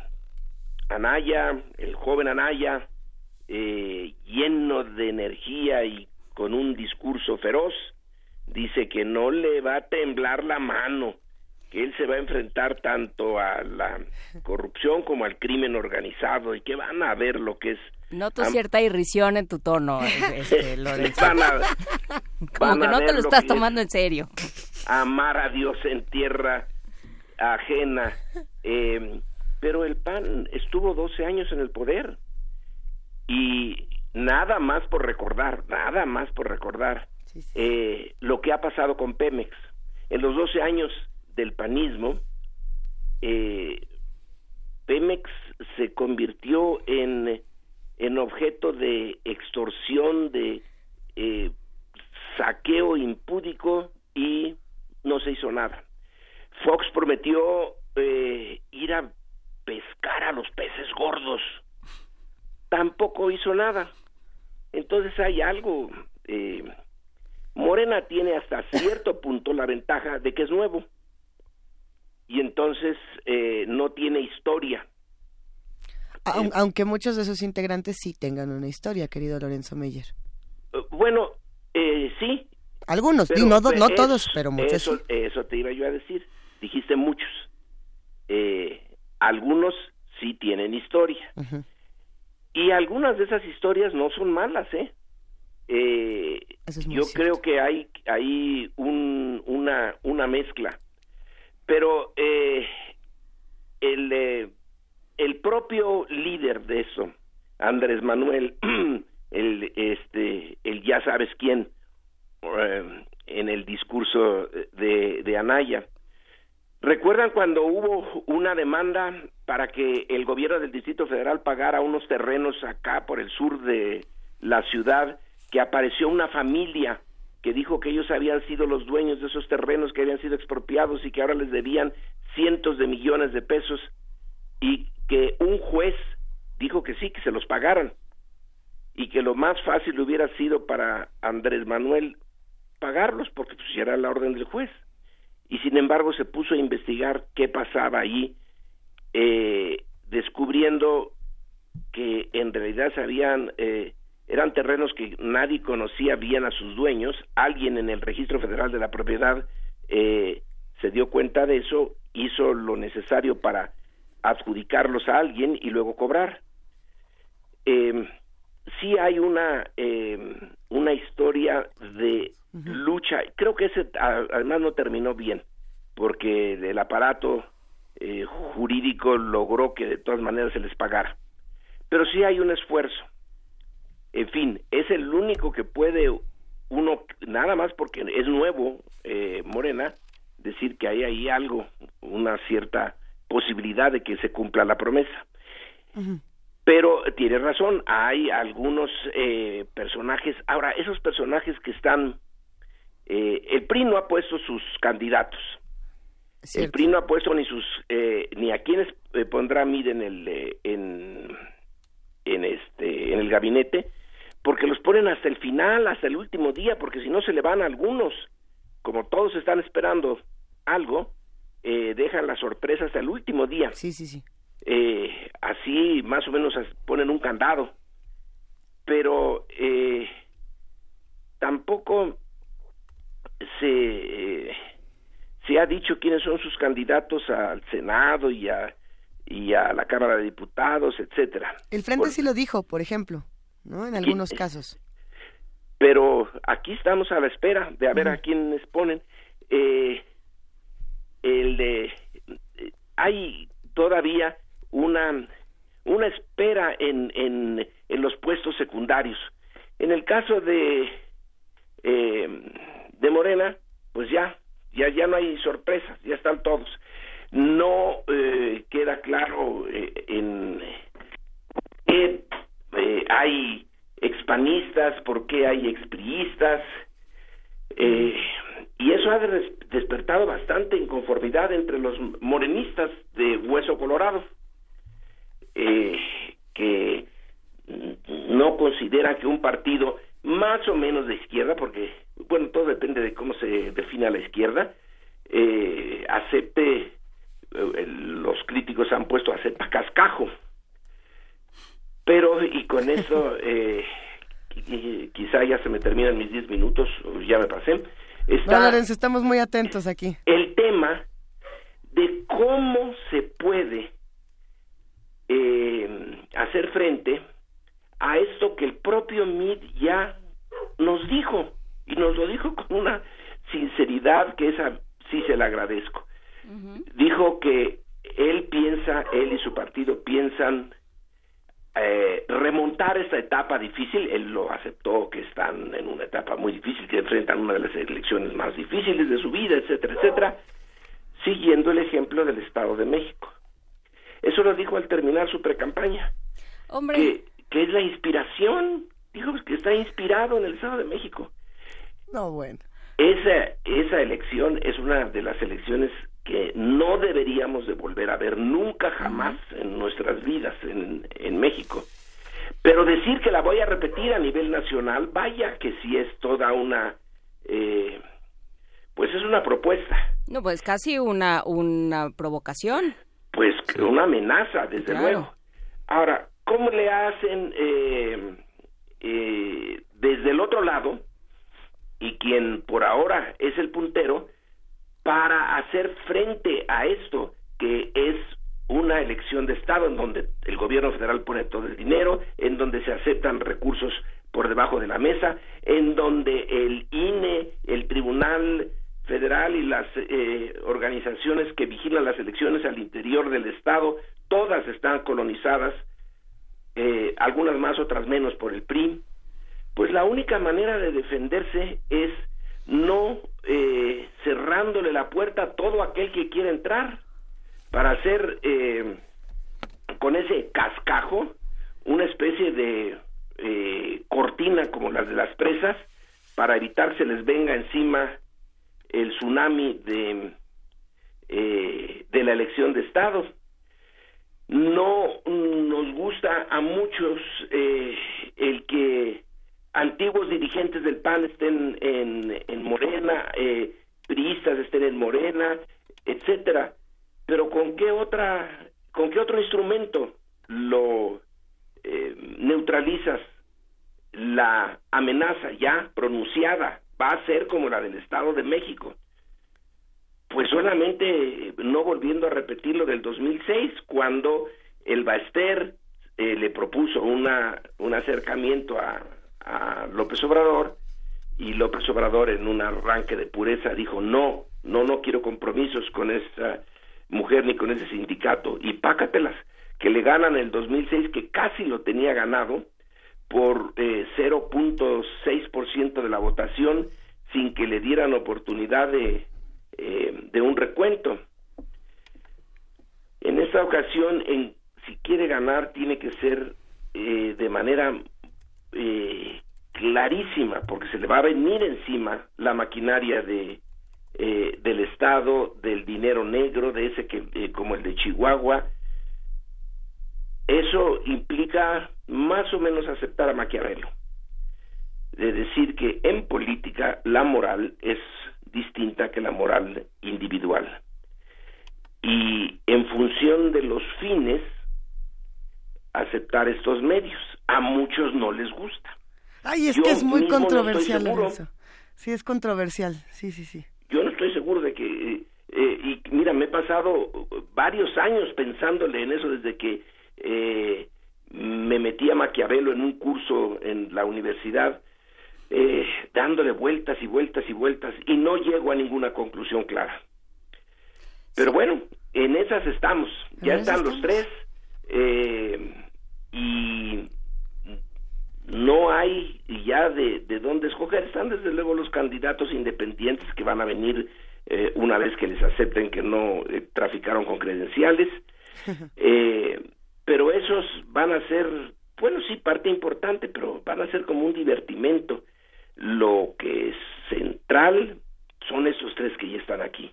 Sí, y creo que yo me quedo con dos, eh, dos partes de la reflexión, a reserva de que vayamos eh, dándole vueltas a este asunto de eh, Maquiavelo y la moral política, pero primero el tiempo de campañas, la cantidad de recursos, de atención y de, y, de tiempo de, de, medios y de, y de discusión pública que nos, que nos toman las campañas se distrae de muchos otros temas. O sea, eh, no podemos hablar de reconstrucción en la Ciudad de México porque ya quién sabe dónde están todos. No podemos hablar de... Eh, de fiscal anticorrupción, porque pues en, la PGR ya no hay nadie, porque pues ahorita qué, y, y todos estos temas, o sea, el, el país está en vilo, pero ¿va a pasar un año en vilo? O sea, ya vamos para un año. Bueno, dices, no podemos hablar. Sí, sí podemos hablar, pero ni quien nos haga caso. Pues sí, bueno, no, como poder podemos todos, pues ¿no? Por lo pronto. Pero bueno, y otra cosa, esta cosa como de los candidatos Siddhartha que acaban de salir al mundo y de darse cuenta de que existe la muerte y la enfermedad. ¡Qué barbaridad! Pero hay corrupción. No, dices por me digas. Alejandra Barrales, Miquel Arreola. O sea, ah, y, ¿y quién estaba del otro lado de la cancha, no? Sí, es la, la calidad de nuestra eh, clase política, pero bueno, con esos son con los que contamos. Ahora sí ya no hay eh, otra posibilidad y en cierto sentido, sin que lo acepte, de tampoco así como a Maquiavelo de eh, al 100%, ese viejo dicho de que cada país tiene el gobierno que se merece, o podemos decir la clase política que nos merecemos, algo hay en eso. Eh, la calidad de algunos de nuestros eh, políticos eh, no podemos achacársela enteramente a ellos, sino que son parte representativa de nosotros. Ay, pues sí. Pues sí, ¿no? Es que sí. No se cayeron de un platillo volador. No se cayeron de un platillo volador, pero si el INE le sigue dando chance de hacer lo que quieran y la PGR sigue dando chance de que ocurra lo que sea, pues a lo mejor estamos poniendo el dedo donde no, no lo sé, no lo sé. Qué complicado, Lorenzo Meyer. Qué complicado es esto. Ven a la cabina, ven, ven aquí, siéntate a seguir platicando. Pues para eso es Radio Universidad, para tratar los temas complicados. Si no se tratan ahí, ¿en dónde? Si no, ¿dónde? Pues te agradecemos muchísimo, querido Lorenzo Meyer, que en 15 días esperaremos, eh, ahora sí que otra de estas geniales participaciones que a todos nos dejan sin saber si vamos a reír o llorar en un ratito más en la pausa que sigue. Bueno, pues muy buenos días, buenos días al auditorio y hasta dentro de 15 días. Te queremos, Lorenzo, gracias, un abrazote vamos a música, vámonos un poco de música. Y además es que hay muchos comentarios interesantísimos de los que hacen comunidad con nosotros, otros tweets por ahí que han sido lanzados nada más en los últimos minutos. Ya iremos platicando más de estas cosas, querido Miguel Ángel. Sí, vamos a oír de Borchi doble redoble.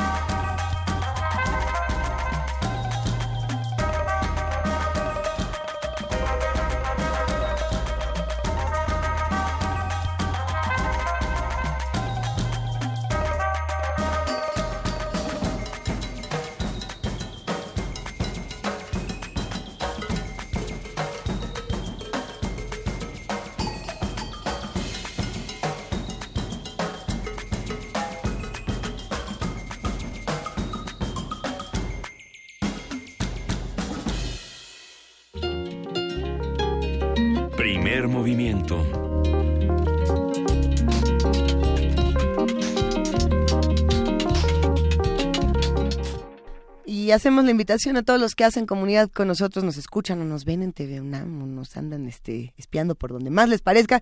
Eh, tenemos la recomendación de que entren a Gaceta UNAM. Puede ser gaceta.unam.mx, puede ser la aplicación de la Gaceta que está en su teléfono inteligente o puede ser su Gaceta impresa que puede encontrarse usted por aquí en Radio UNAM o en cualquier dependencia de la UNAM que le guste. Estamos en Adolfo Prieto 133, Colonia del Valle, a dos cuadras del Metrobús Amores. Ah, míralos, ustedes sí comparten gacetas. No, es que yo estaba viendo, no, la tuve que compartir a fuerza Miguel porque Ángel. Le, eché, le eché ojo porque tiene no un ejemplar, sino dos. Me de la la aplicó así como, mira Juana Inés, tú que si eres mi amiga te traje tu gaceta y a mí mira No, solo porque Gracias, le estaba, yo, le estaba yo cargando la mano, la- el- ver, cargando el ojo a la Gaceta. A ver, ¿qué, qué tiene la gaceta? Cuéntenme. Yo Pues aquí la veo desde mi dispositivo inteligente. No, justamente eh, tratan el tema del Día de la Lengua Materna. Nuestros compañeros del programa universitario para el estudio de la eh, diversidad cultural y la interculturalidad ah, van a hacer un montón de actividades y por supuesto van a presentar libros durante la feria de minería, el, el siempre, ese diccionario de náhuatl que siempre están codiciando todos, va a estar en la feria de- del libro de, del Palacio de Minería. Y bueno, el, el- la Gaceta de esta semana, o por lo menos del principio de esta semana, porque sale los lunes y los jueves, está dedicada, por supuesto, a Ciudad del Cabo, ejemplo inmediato de la sequía, el día cero del agua. Y, eh, y bueno, pues según la academia, en Ciudad de México hay más preguntas que respuestas sobre disponibilidad. El viernes de hace un- dos semanas hablamos sobre este tema con Luis Zambrano de la Reserva Ecológica del Pedregal de San Ángel y nos dijo que, que había grandes problemas, sobre todo con la regulación del trato del agua en la Ciudad de México, eh, de los desarrolladores que de pronto vacían, eh, drenan los mantos freáticos para construir y para que el terreno esté mejor para las construcciones, que de- sí, no, no somos conscientes de hasta dónde estamos dejando ir el agua en esta ciudad. Queda ahí hecha la invitación para echarle un ojo a la Gaceta. Y nos vamos a nuestra nota del día. Venga, vámonos. Nota del día. La semana pasada el Consejo de la Judicatura Federal anuló la edición 28 del concurso interno de oposición para la designación de jueces de distrito como consecuencia del informe del director del Instituto de la Judicatura Federal en el que se reveló la obtención ilegal de algunos reactivos de la prueba. El vigésimo octavo concurso interno de oposición para la designación de jueces de distrito inició en octubre del año pasado con una participación de más de 2.000 aspirantes quienes buscaban una de las 50 plazas. De los 2.602 concursantes, el Consejo ya había seleccionado a 91 candidatos para examinar en una segunda etapa que se efectuó el pasado 6 de febrero. Sin embargo, al, descu- al descubrirse la sustracción de los reactivos de la primera prueba, se decidió cancelar el concurso y sus resultados. El Consejo informó que publicó el hecho por estar comprometido con la transparencia y para dejar constancia de que no será omiso ante posibles conductas ilegales. Para ser juez de distrito se debe de acreditar una antigüedad de más de seis años y una, una calificación de 85 puntos o más a través de un examen oral y otros factores de evaluación. Y bueno, a partir de la nota de los candidatos para la judicatura vamos a hablar sobre el proceso para elegir jueces, quiénes pueden entrar, qué tienen que hacer, cuáles son los pasos y para ello está Roberto Duque, quien es académico de la Facultad de Derecho de la UNAM. Buenos días, Roberto Duque, ¿cómo estás? Hola Miguel Ángel, encantado de saludarte. Luisa, Juana Inés, ¿cómo están? Aquí estamos, Roberto, con gusto de escucharte. Cuéntanos, ah, ahora sí que, ¿qué se necesitaría en teoría en nuestro país para ser juez? Bueno, eh, en realidad esta fase de la que estamos hablando, del examen de conocimientos, es una de varias eh, etapas que se tienen que, eh, que se tienen que acreditar. Eh, déjame ponerlo de esta manera. Lo, lo primero que ocurre es que el Consejo de la Judicatura Federal, que es un órgano dentro del Poder Judicial, es decir, está la Suprema Corte, y está también el, el Consejo de la Judicatura, que es el encargado precisamente de todas estas cuestiones para designar a, a los jueces, a los magistrados. Entonces, eh, este eh, Consejo de la Judicatura eh, emite una convocatoria cuando hay eh, una vacante eh, o distintas vacantes para el cargo de eh, juez, ¿no es cierto? Entonces, primero, por supuesto, pues hay que acreditar ciertos eh, eh, requisitos, pues de formación académica y demás, pero eh, de nacionalidad y, y- y- y cuestiones similares.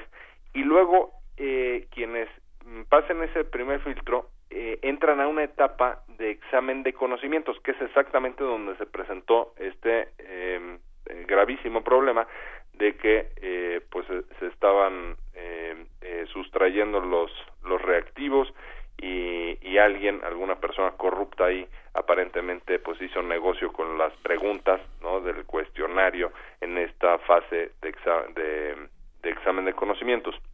Luego tienen que ir a eh, otra eh, fase distinta que es eh, una un, un- caso práctico. Tienen que es como una evaluación práctica. Tienen que realizar un dictamen muy minucioso eh, pues prácticamente eh, mostrando dotes en donde es posible pues realizar una sentencia porque no no cualquier abogado es capaz de, de hacer una sentencia. Eh, y luego hay una siguiente etapa que es una suerte de entrevista en donde pues un pequeño sínodo eh, integrado pues por algún consejero de la judicatura o sea uno de los titulares de ese de ese órgano y, otros impartidores de justicia les hacen esta este examen digamos eh, eh, verbal. Eh, y luego una última en donde dan puntaje respecto al desempeño que hayan tenido dentro de la carrera judicial o cuál ha sido su trayectoria profesional y académica. Se hace también ahí una una valoración. Y en fin después de todas estas fases ya es que se llega a la determinación de quién pues eh, es ganador digamos de este de esta suerte de concurso de esta convocatoria y ya pueden ocupar el cargo de juez.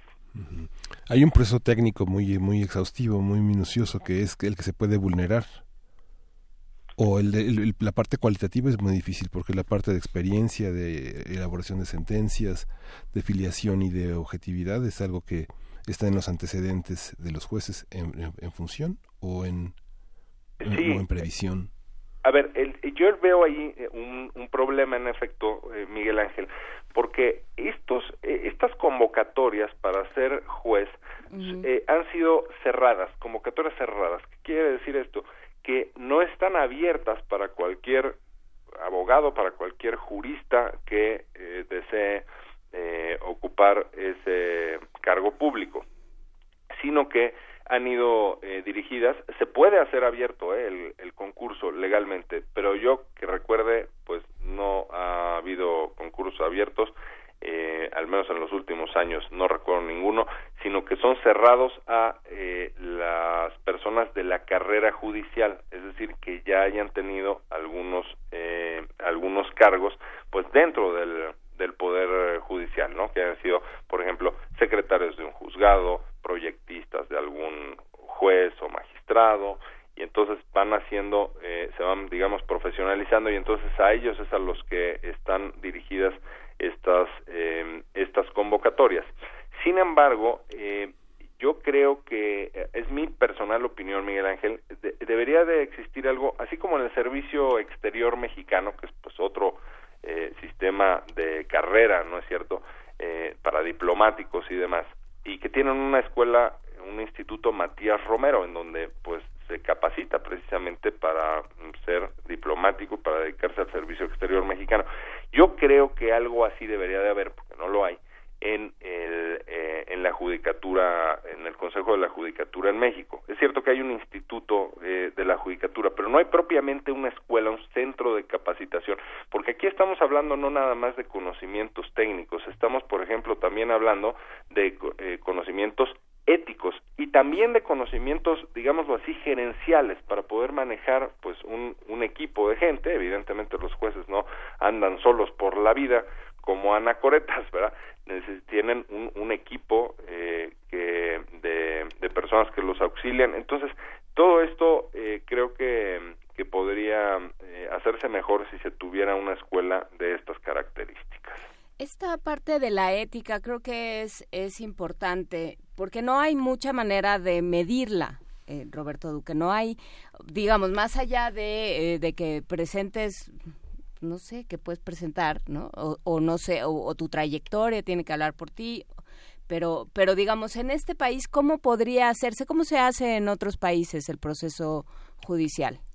Bueno, eh, primero se hace una depuración, por supuesto, en cuanto a pues, los antecedentes que pueda tener eh, la persona de cualquier tipo de irregularidad en la que haya incurrido y con registros pues bastante em, eh, precisos mm, de por ejemplo pues algún alguna sanción interna alguna sanción administrativa que se haya que se haya presentado o, eh, o también los cuestionamientos que se hayan tenido respecto de esta persona. Esta parte, digamos, eh, es en lo que hace, pues, al historial, que tenga un historial limpio la persona que va a acceder al cargo, porque hemos visto en varias ocasiones que personas sancionadas, que ya fueron previamente sancionadas, después no hay impedimento para que les vuelvan a dar el cargo o, un cargo incluso superior. Lo hemos visto dentro de la, de la judicatura. Entonces, esa es una, una primera parte. Y la segunda parte, pues, tiene que ser eh, eh, efectivamente una eh, evaluación en cuanto al tema del comportamiento ético que eh, se debe tener. En esto, pues también eh, académicamente hay toda una eh, posibilidad de darles esa esa formación, de impartir eh, toda esta cuestión para que estén eh, pues preparados eh, para el cargo, especialmente en un país en donde, bueno, pues la, tenemos una una corrupción galopante, en un país en donde hay pues eh, ofrecimientos de toda clase para los para los jueces y, e incluso a veces también, eh, y para eso todo el sistema tiene que estar preparado, pues hay amenazas, ¿no? Hay intento de eh, soborno y demás. Así que eh, no es un tema fácil, pero creo que se podrían hacer mayores esfuerzos de los que tenemos ahora. Esta, esta prueba pone, pone también en crisis todo el sistema de deliberación del sistema profesional de carrera, donde al final la decisión la toma un subsecretario, un director general o un director de área para elegir al personal que será finalmente posiblemente sustituido por pérdida de confianza, que es una de las características que el sistema del servicio profesional de carrera tiene. ¿Cómo, cómo, cómo pasa esta, estos cuestionarios, estos reactivos eh, para la, en, en, términos de la legalidad de un sistema que es eh, el del gobierno federal en general? ¿no?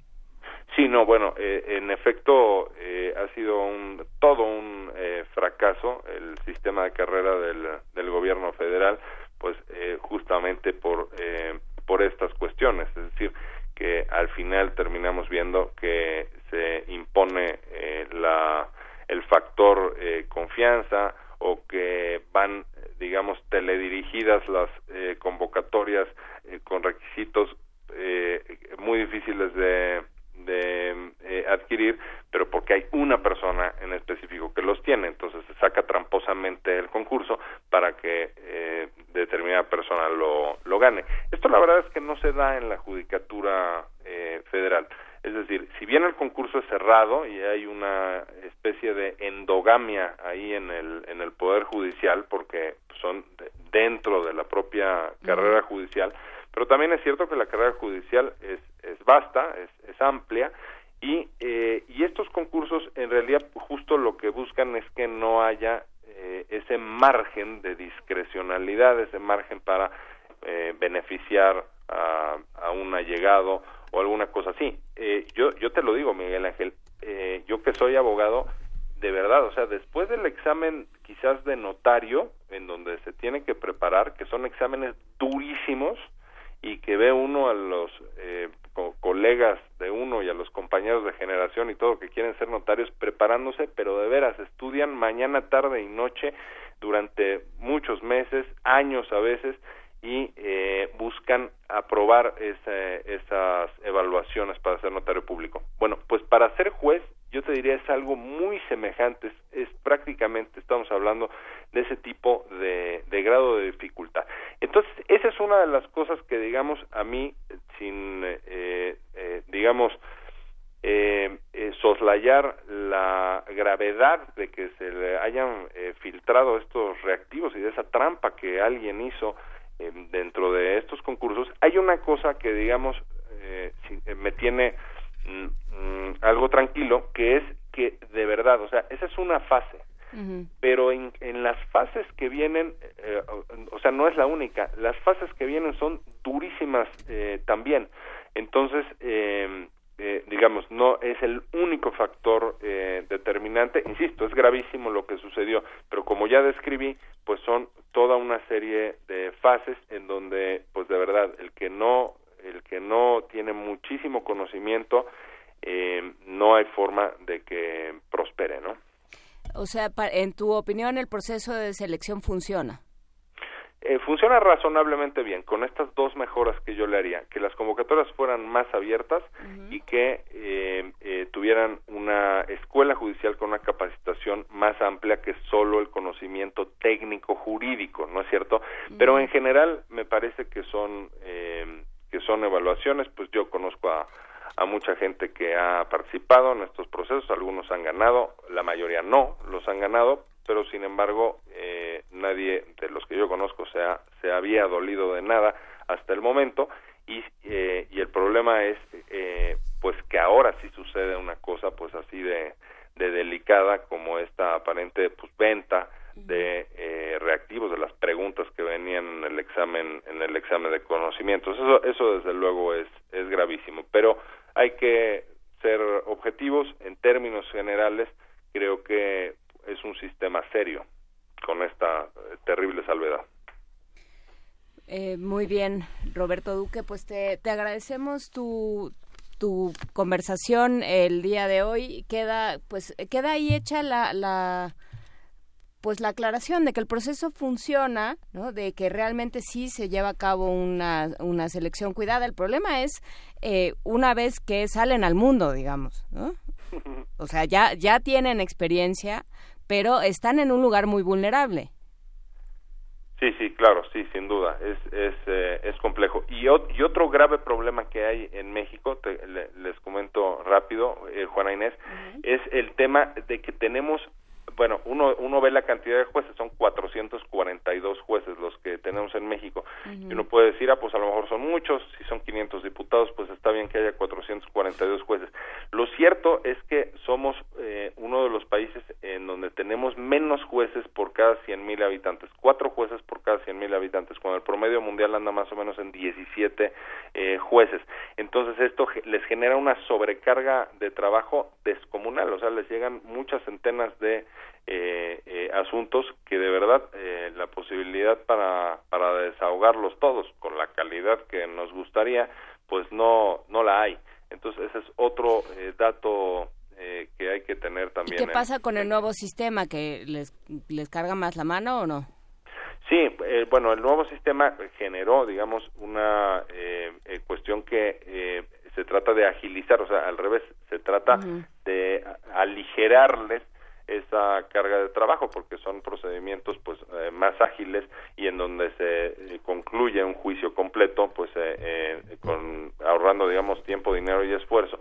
Pero aún así seguimos seguimos rezagados en este tema y sigue habiendo una tremenda sobrecarga pues eh, sobrecarga a los jueces y sin embargo funciona su proceso de elección. Muchísimas gracias eh, Roberto Duque por esta conversación. Roberto Duque, por supuesto, es catedrático de la Facultad de Derecho de la UNAM.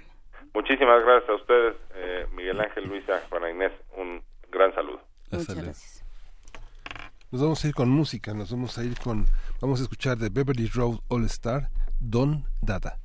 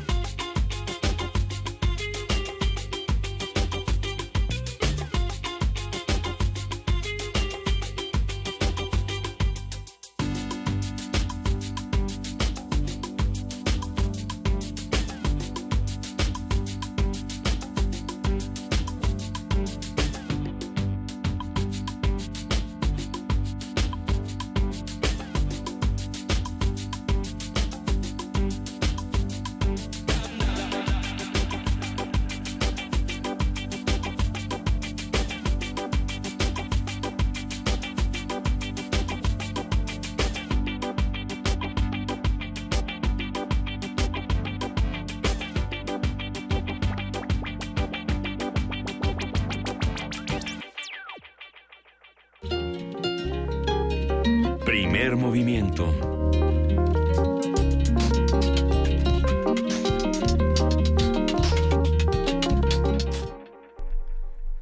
Hay muchísimos comentarios en redes sociales, muchas llamadas. Gracias a todos los que están haciendo comunidad con nosotros. Los leemos atentamente y si ahora no estamos eh, justamente leyendo todos los comentarios es porque llegaron un montón y vamos a ir viendo de uno en uno cómo, cómo vamos respondiendo porque hay desde el, tema del TDA, lo que platicábamos con Lorenzo Meyer, esta conversación con los jueces, lo que decíamos con Pablo Romo, ha dado eh, unas vueltas muy interesantes. Pero para todos los que están haciendo comunidad con nosotros el día de hoy, tenemos Miguel Ángel Quemain. debajo de sus asientos. Tenemos un libro de José Waldenberg que publicó Cali Arena que se llama Así suele ser la vida. Son microhomenajes, son lecturas, eh, son lecturas, recuerdos. Ya lo abriste, de Miguel. de la academia, del cine, eh, y, sobre todo en la vida política que escribió José Woldemer. Y lo vamos a dar por teléfono con una pregunta. Eh, Woldemer escribió un libro en colaboración con Ricardo Becerra, que ahora renunció a la Comisión de, Reconstrucción, y Pedro Salazar, que es un, jurista muy importante. ¿Cómo se llama ese libro? ¿Cómo se llama ese libro escrito a tres manos? Quien conteste la pregunta por ah. teléfono se lo lleva. ¿Cómo se llama este que tienes aquí, querido Miguel Así suele ser la vida, micro homenajes. Se ve buenísimo. Entonces, ¿cómo se llama el libro que escribió José Waldenberg con eh, Ricardo Becerra y con Pedro, eh, Salazar. director del Instituto de Investigaciones Jurídicas? Yo tengo en mis manos, eh, doctor, de Carlos Velázquez, el Pericazo Sarniento, selfie con cocaína. Todo esto nos lo envía Cali, Cal y Arena. la portada está transgresora, además, tiene su esto, tiene la acotación de que es un ensayo personal, es un relato sin contemplaciones de un adicto a la cocaína y a quién se lo vamos a dar. ¿Qué vamos a preguntar para esta? que, por, cierto, que ya están llamando, entonces hay que irle pasando las respuestas a, nuestra querida Vania Pero pues si todavía no decimos cuál es... A ver si, mientras tú le ¿Cuál es la novela que afamó a Carlos Velázquez como uno de los escritores mexicanos contemporáneos más leídos? Ándele. Ándele. Ándele, ya con esa. Y me, lo, me lo apunta. Tenemos un libro más para los que están haciendo comunidad con nosotros. Este también está interesantísimo y esperemos que lo disfruten. Se llama Una sombra en el andén. Relatos fantásticos de gatos y trenes. Ediciones Cali Arena nos trae relatos, por supuesto, de los meros, meros clásicos, del susto, del suspenso y de la literatura fantástica. Bram Stoker, Charles Dickens, H.P. Lovecraft, E.F. Joseph Sheridan Le Fanu, Arthur Conan Doyle, Edgar Allan Poe, Horacio Quiroga, Saki o Henry, y tenemos más por aquí. Está bastante interesante esta edición porque generalmente cuando vemos a Lovecraft, pensamos en los monstruos gigantescos y no pensamos en los otros relatos que hablan de cosas más coloquiales. Hay unos muy buenos por ahí. Pensamos en Bram Stoker y de inmediato o en Sheridan Le Fanu nos vamos hacia los vampiros, no nos vamos hacia los fantasmas, no nos vamos hacia los gatos, hacia los trenes. Eh, ¿Qué pasa con Horacio Quiroga? Horacio Quiroga por aquí tiene un cuento que les va a encantar. Pero de los autores que les acabamos de decir, a ver, para que no esté tan difícil la pregunta que vamos a lanzar. que es, que es indio, que es de la India de los que acabo de decir. Y ahí eso está muy difícil. Bueno, y que ya hicimos. Yo creo que ese cuento, si es el que yo estoy pensando, ya lo hicimos en radioteatro. Fue el primer radioteatro que hicimos hace como tres años. Podemos, puedes decirnos una pista. de niña y hablaba así. ¿Puedes darnos una pista? Eh, tiene un, utiliza su seudónimo. Utiliza su seudónimo. Su seudónimo tiene cuatro letras. Ya, es facilísimo. Está muy fácil. No es el del radio. O sea, sí, sí es el que estás diciendo, pero no es el primer radioteatro que hicimos aquí. El cuento que aparece, ¿puedo decir cómo se llama? No, no, no. Les puedo decir, por ejemplo, que está el gato negro de Edgar Allan Poe. Les puedo decir que está la gata de F. Benson. Les puedo decir que está el gato de Brasil de Arthur Conan Doyle. Ese lo tienen que leer y se van a se, van a dar una muy buena divertida. Y hay muchos títulos más. Por aquí también tenemos uno que les va a gustar muchísimo, que bueno, es probablemente uno de mis favoritos, Los gatos de Ultrar, este cuento de H.P. Lovecraft donde narra una versión muy distinta de lo que él piensa que pasa con los gatos y con los niños. Todo esto y más se va en teléfono 55 36 43 39. Llámenos, díganos qué les está pareciendo lo que discutimos, qué opinan, hagan comunidad con nosotros. Seguimos en arroba P Movimiento, en diagonal Primer Movimiento UNAM. Y si se perdieron algún pedacito de este programa, recuerden que está todo el podcast en www.radio.unam.mx. Y si nos quieren ver las caras, porque andamos muy bien peinados. Ya me regañaron que no, era, que no era indio, que era birmano. ¿Birmano? Sí. Ah, bueno Pero sí tiene cuatro letras. Sí, claro. Sí es el de las cuatro letras. Sí. Ándele, así se va una sombra en el andén. Y nosotros así nos vamos a una pausa y regresamos a la tercera hora de primer movimiento en Radio y TV UNAM. Ya volvemos. Primer movimiento. Hacemos comunidad.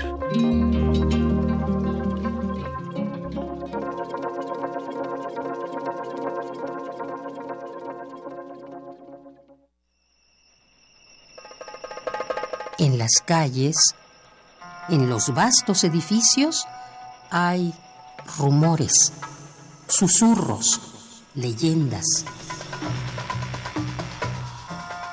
Universo de Letras invita al conversatorio la obra de José Emilio Pacheco y las letras ocultas, fantasmas y seres fantásticos en la Ciudad de México. Dos pláticas con público conducidas por Vicente Quirarte. Un mapa que traza el periplo urbano de José Emilio Pacheco en su narrativa, en su poesía y en sus ensayos. Febrero 21 y 22 en el auditorio del Museo de Arte Contemporáneo, Centro Cultural Universitario, de 17 a 19 horas. Admisión para el público en general, 100 pesos. Para la comunidad universitaria, descuento del 50%. Más información en www.universodeletras.unam.mx.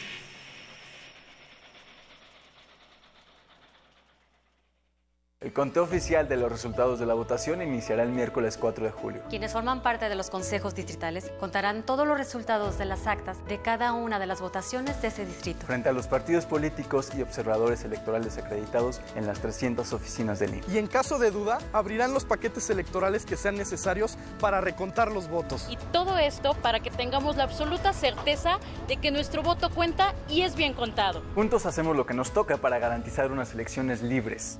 INE. El INE vigila e investiga que se haga buen uso del dinero utilizado por los contendientes para que no excedan el tope de gastos previamente definido para cada elección. Para garantizar la equidad, las quejas son atendidas por el INE, quien las investiga y envía para su resolución al Tribunal Electoral del Poder Judicial de la Federación conforme a la ley. El INE sanciona en caso de encontrar irregularidades, tanto en las quejas como en la fiscalización. Los inconformes pueden acudir al tribunal, quien resuelve en definitiva. Voto libre. INE. Yo prometo, en mis primeros meses de gobierno, generar empleos para los jóvenes que no lo tienen. Yo prometo, en mis primeros meses de gobierno, generar empleos para los jóvenes que no lo tienen. Es momento que los políticos guarden silencio. Y hablen los ciudadanos. Nuestras propuestas nacen al escucharte a ti. Con Nueva Alianza es de ciudadano a ciudadano. En el año 420 a.C., un hombre pasaba horas tratando de resolver los enigmas orgánicos del ser humano. Hoy, gracias a él, lo último sobre investigación y salud llegará a tus oídos. Hipócrates 2.0. Investigación y vanguardia en salud. Escucha esta serie coproducida por el Programa Universitario de Investigación en Salud y Radio UNAM, todos los martes a las 18 horas por el 96.1 de FM. Radio UNAM, Experiencia Sonora. Yo sí quiero un México donde la inseguridad y la violencia se ataquen con la mejoría de las condiciones de vida y de trabajo, y no con una guerra. Donde se respete la legalidad, donde se respeten los derechos humanos, se fortalezcan las instituciones y no haya contubernio entre las autoridades y los delincuentes. Y es el proyecto de nación por el que un equipo de ciudadanos libres, empresarios, académicos, intelectuales y todo el equipo de Morena ya estamos trabajando. Juntos haremos historia. Morena, la esperanza de México. ¿Sabías que somos las y los ciudadanos los que recibimos y contamos los votos cuando hay elecciones? No es el gobierno ni los partidos políticos, somos nosotros. Sí, tú, yo, tus familiares, tus amigos, nuestros vecinos, todos podemos salir sorteados y tener la responsabilidad y el honor de estar en las casillas el primero de julio. Si un capacitador asistente electoral toca tu puerta, ábrele y capacítate. Tu participación es muy importante y porque mi país me importa, te invito a que seas parte de estas elecciones. INE. Para tener el México que queremos hay que decidir. Para poder decidir tenemos que participar. Y para participar hay que recoger nuestra credencial para votar. Recuerda que el 16 de abril es la fecha límite para recoger tu credencial en el módulo del INE donde hiciste el trámite. Porque mi país me importa, yo ya estoy listo para votar en las próximas elecciones. Instituto Nacional Electoral, INE.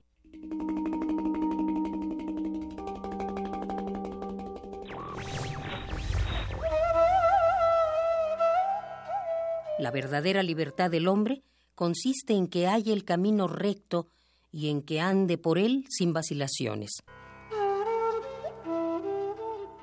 Thomas Carlyle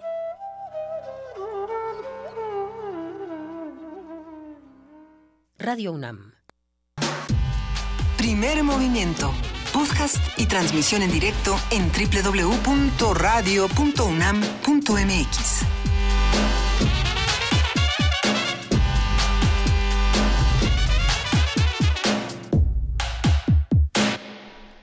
Son las nueve de la mañana con seis minutos y esta es la tercera hora de primer movimiento a través de radio y de TV UNAM.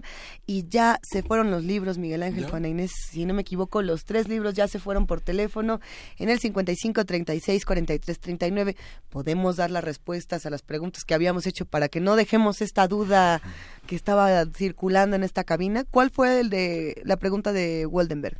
La pregunta de Waldemar, ese fue el libro La mecánica del poder en México, escrito por Ricardo Becerra, Pedro Salazar y José Waldemar. ¿Cuál era el libro más conocido de Velázquez?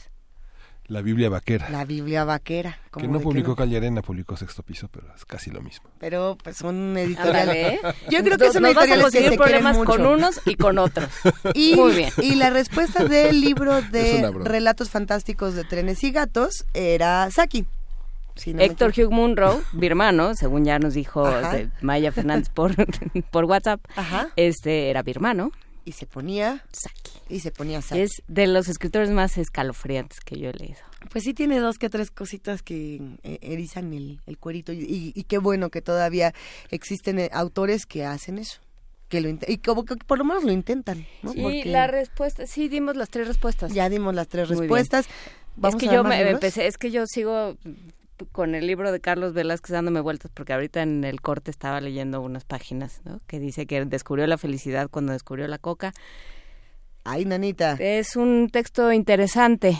eh, eh, Pero es un, es ficción. No. ¿Es ensayo? No, no, no, es O una sea, Carlos memoria. Velázquez está contando que él es un ensayo la- personal. Órale. Sobre su sobre su adicción.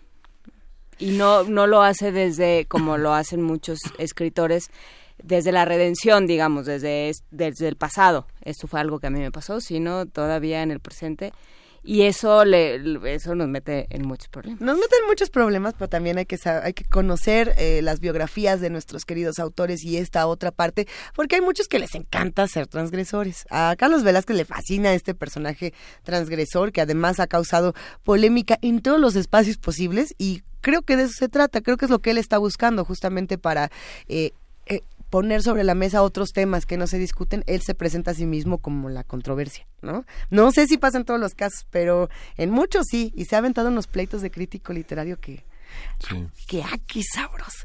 Hubiera estado bueno preguntar cuál fue su escándalo favorito de Carlos Velázquez y con eso Ah, se sí. llevaba el libro. No, pero aquí nadie los va a plantear, tenemos más controversias, más que discutir y sobre todo palabras que sí nos llevarán a la redención y quizás será la poesía necesaria. ¿Será o no? Sí. Vamos a ver. Primer movimiento.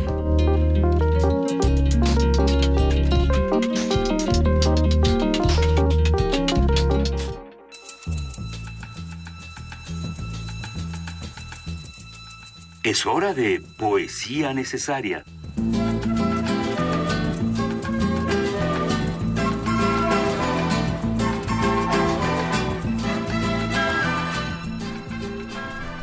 Pues vamos a leer, vamos a escuchar, vamos a leer y vamos a escuchar a dos poetas franceses, uno con acordes y uno sin acordes.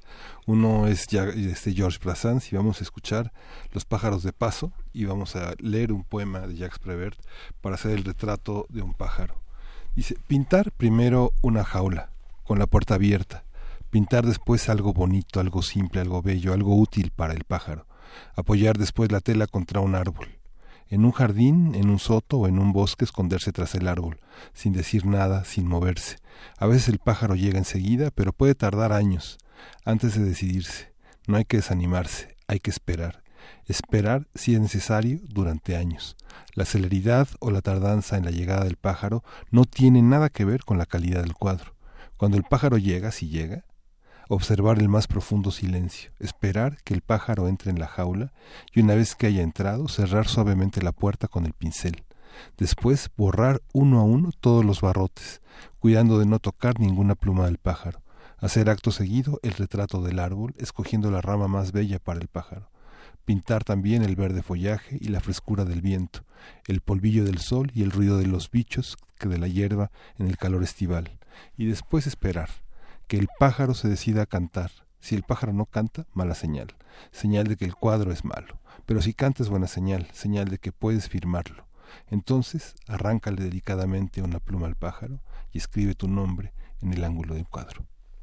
Ô vie heureuse des bourgeois, qu'avril bourgeonne ou que décembre gèle, ils sont fiers et contents. Ce pigeon est aimé trois jours par sa pigeonne. Ça lui suffit, il sait que l'amour n'a qu'un temps. Ce dindon a toujours béni sa destinée. Et quand vient le moment de mourir, il faut voir cette jeune en pleurs. C'est là que je suis né. Je meurs près de ma mère et j'ai fait mon devoir.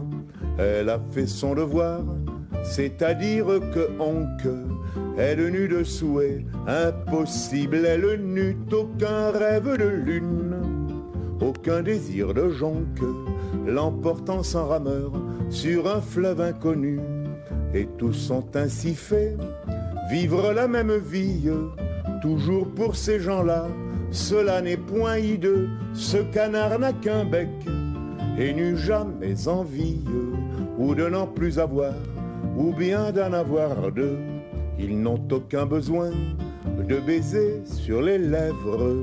Et loin des songes vains, loin des soucis cuisants, possèdent pour tout cœur un viscère sans fièvre, un coucou régulier et garanti disant Oh les gens bienheureux, tout à coup dans l'espace, si haut qu'il semble aller lentement un grand vol, en forme de triangle, arrive, plane et passe.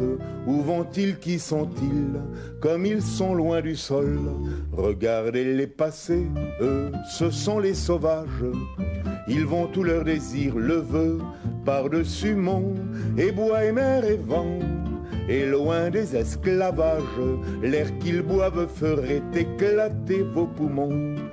Regardez-les avant d'atteindre sa chimère plus d'un l'aile rompu et du sang plein les yeux, mourra ces pauvres gens, ont aussi femme et mère, et savent les aimer aussi bien que vous mieux. Pour choyer cette femme et nourrir cette mère, ils pouvaient devenir volailles comme vous, mais ils sont avant tout des fils de la chimère, des assoiffés d'azur, des poètes, des fous Regardez les vieux coqs, genois édifiantes, rien de vous ne pourra monter aussi haut que, et le peu qui viendra, deux à vous, c'est leur fiante. Les bourgeois sont troublés de voir passer les gueux. Regardez les vieux coqs, genois édifiantes, rien de vous ne pourra monter aussi haut que, et le peu qui viendra, deux à vous, c'est leur fiante. Les bourgeois sont troublés de voir passer les gueux. Primer movimiento.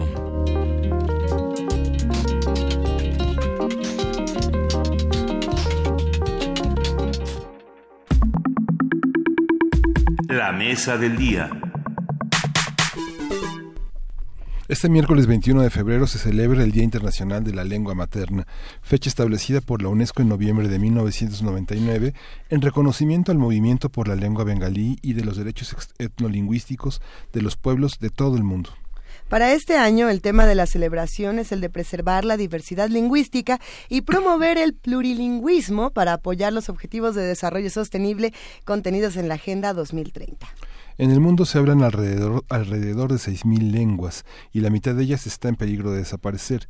En México, el catálogo de las lenguas indígenas nacionales tienen listadas 11 familias, 68 agrupaciones y 364 variantes lingüísticas que ubica al país entre los 10 con mayor número de hablantes de lenguas originarias. El, Instituto Nacional de Lenguas Indígenas reconoce que 64 variantes de la lengua se encuentran en peligro de desaparecer. Y bueno, en el marco de la celebración del Día Internacional de la Lengua Materna, el 21 de febrero, vamos a hablar sobre lo que absorbemos con la lengua materna, cómo la conservamos y para qué usos está más arraigada. Por aquí fuera del aire ya estábamos empezando a divertirnos muchísimo con el tema y por lo mismo queremos darle una calurosa bienvenida a la doctora Regina Martínez Casas. Ella es directora académica del CIESAS y fundadora del posgrado de Lingüística Indoamericana del mismo centro. Regina, buenos días, ¿cómo estás? Muy bien, muchas gracias. Eh, nada más para aclarar, solo me tocó fundar el doctorado. la maestría ya la habían fundado desde 1990 otros colegas. Excelente, Regina. Muchas gracias. Cuéntanos, por favor, ¿cómo absorbemos la lengua materna? ¿Desde dónde? ¿Hasta dónde? ¿Cómo funciona todo este tema? Mira, eh, voy a dar algunas explicaciones que mezclan la sociolingüística, que es mi área de especialidad, con eh, literatura más de naturaleza psicolingüística. Espero no ser demasiado abstracta y si soy así, por favor, me lo dicen. y eh, hay investigaciones que muestran que tenemos desarrollado el oído desde más o menos el sexto mes de gestación. Es decir, eh, esta idea de que las madres deben hablarles a sus niños mientras están embarazadas, eh, electrofisiológicamente se ha demostrado que tiene utilidad, sobre todo en el último trimestre del embarazo. Entonces, ¿en qué momento empezamos a escuchar palabras? Pues desde antes de nacer. Pero de manera muy eh, evidente y clara hay una reacción a estímulos lingüísticos a partir del el nacimiento. Eh, para quienes nos escuchan, que tienen niños pequeños, saben que hay ciertas voces que tranquilizan a los, a los niños chiquitos eh, de manera preferente a como las tranquilizan otras voces.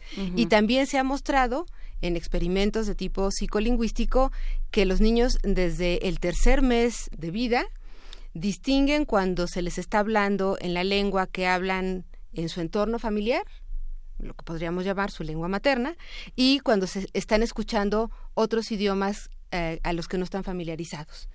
Eh, su cerebro reacciona de manera diferente. Entonces todo pareciera indicar que desde antes de nacer empezamos ya a desarrollar conexiones para familiarizarnos con un código comunicativo de manera preferente.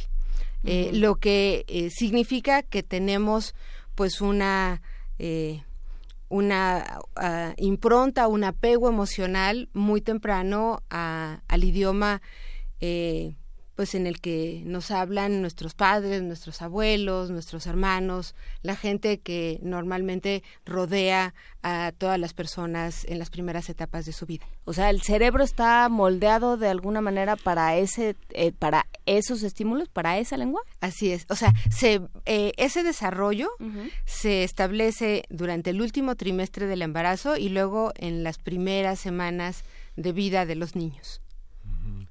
El entorno familiar es una, es una, es una característica de esa, de esa lengua.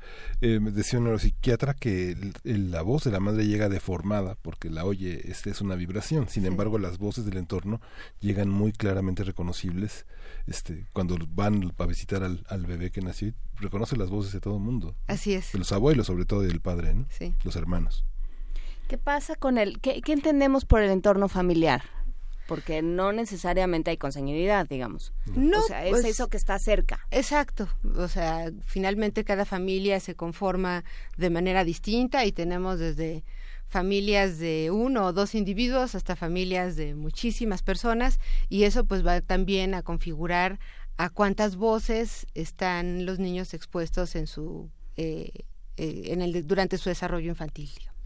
Y entonces, eh, ¿qué sucede cuando, eh, pensando por ejemplo en, en las poblaciones eh, que tienen una lengua distinta del español dentro de México, qué pasa cuando se ven cuando se ven inmersos en un ambiente que habla español?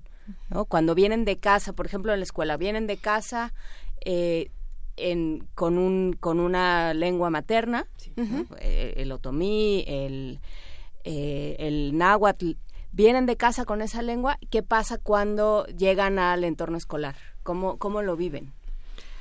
bueno, de hecho yo creo que si pensamos en cuál es la dinámica lingüística a estas alturas del siglo XXI, la mayoría de los niños, independientemente de su origen socioeconómico y geográfico, están expuestos a más de un idioma de manera muy temprana.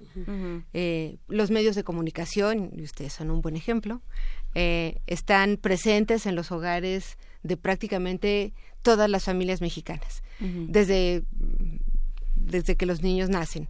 Pero por otro lado, efectivamente, hay estos ámbitos de lo que le llamamos los eh, lingüistas socialización secundaria, como sería la escuela u otras instituciones, en donde el impacto de exponerse a un código comunicativo diferente del de casa puede ser mayor. No es lo mismo estar con esta especie de, por llamarlo de alguna manera, ruido de fondo, que escuchamos continuamente en los medios a eh, estar eh, experimentando el que tengamos que desarrollar habilidades cognitivas en un idioma que no es nuestro idioma propio.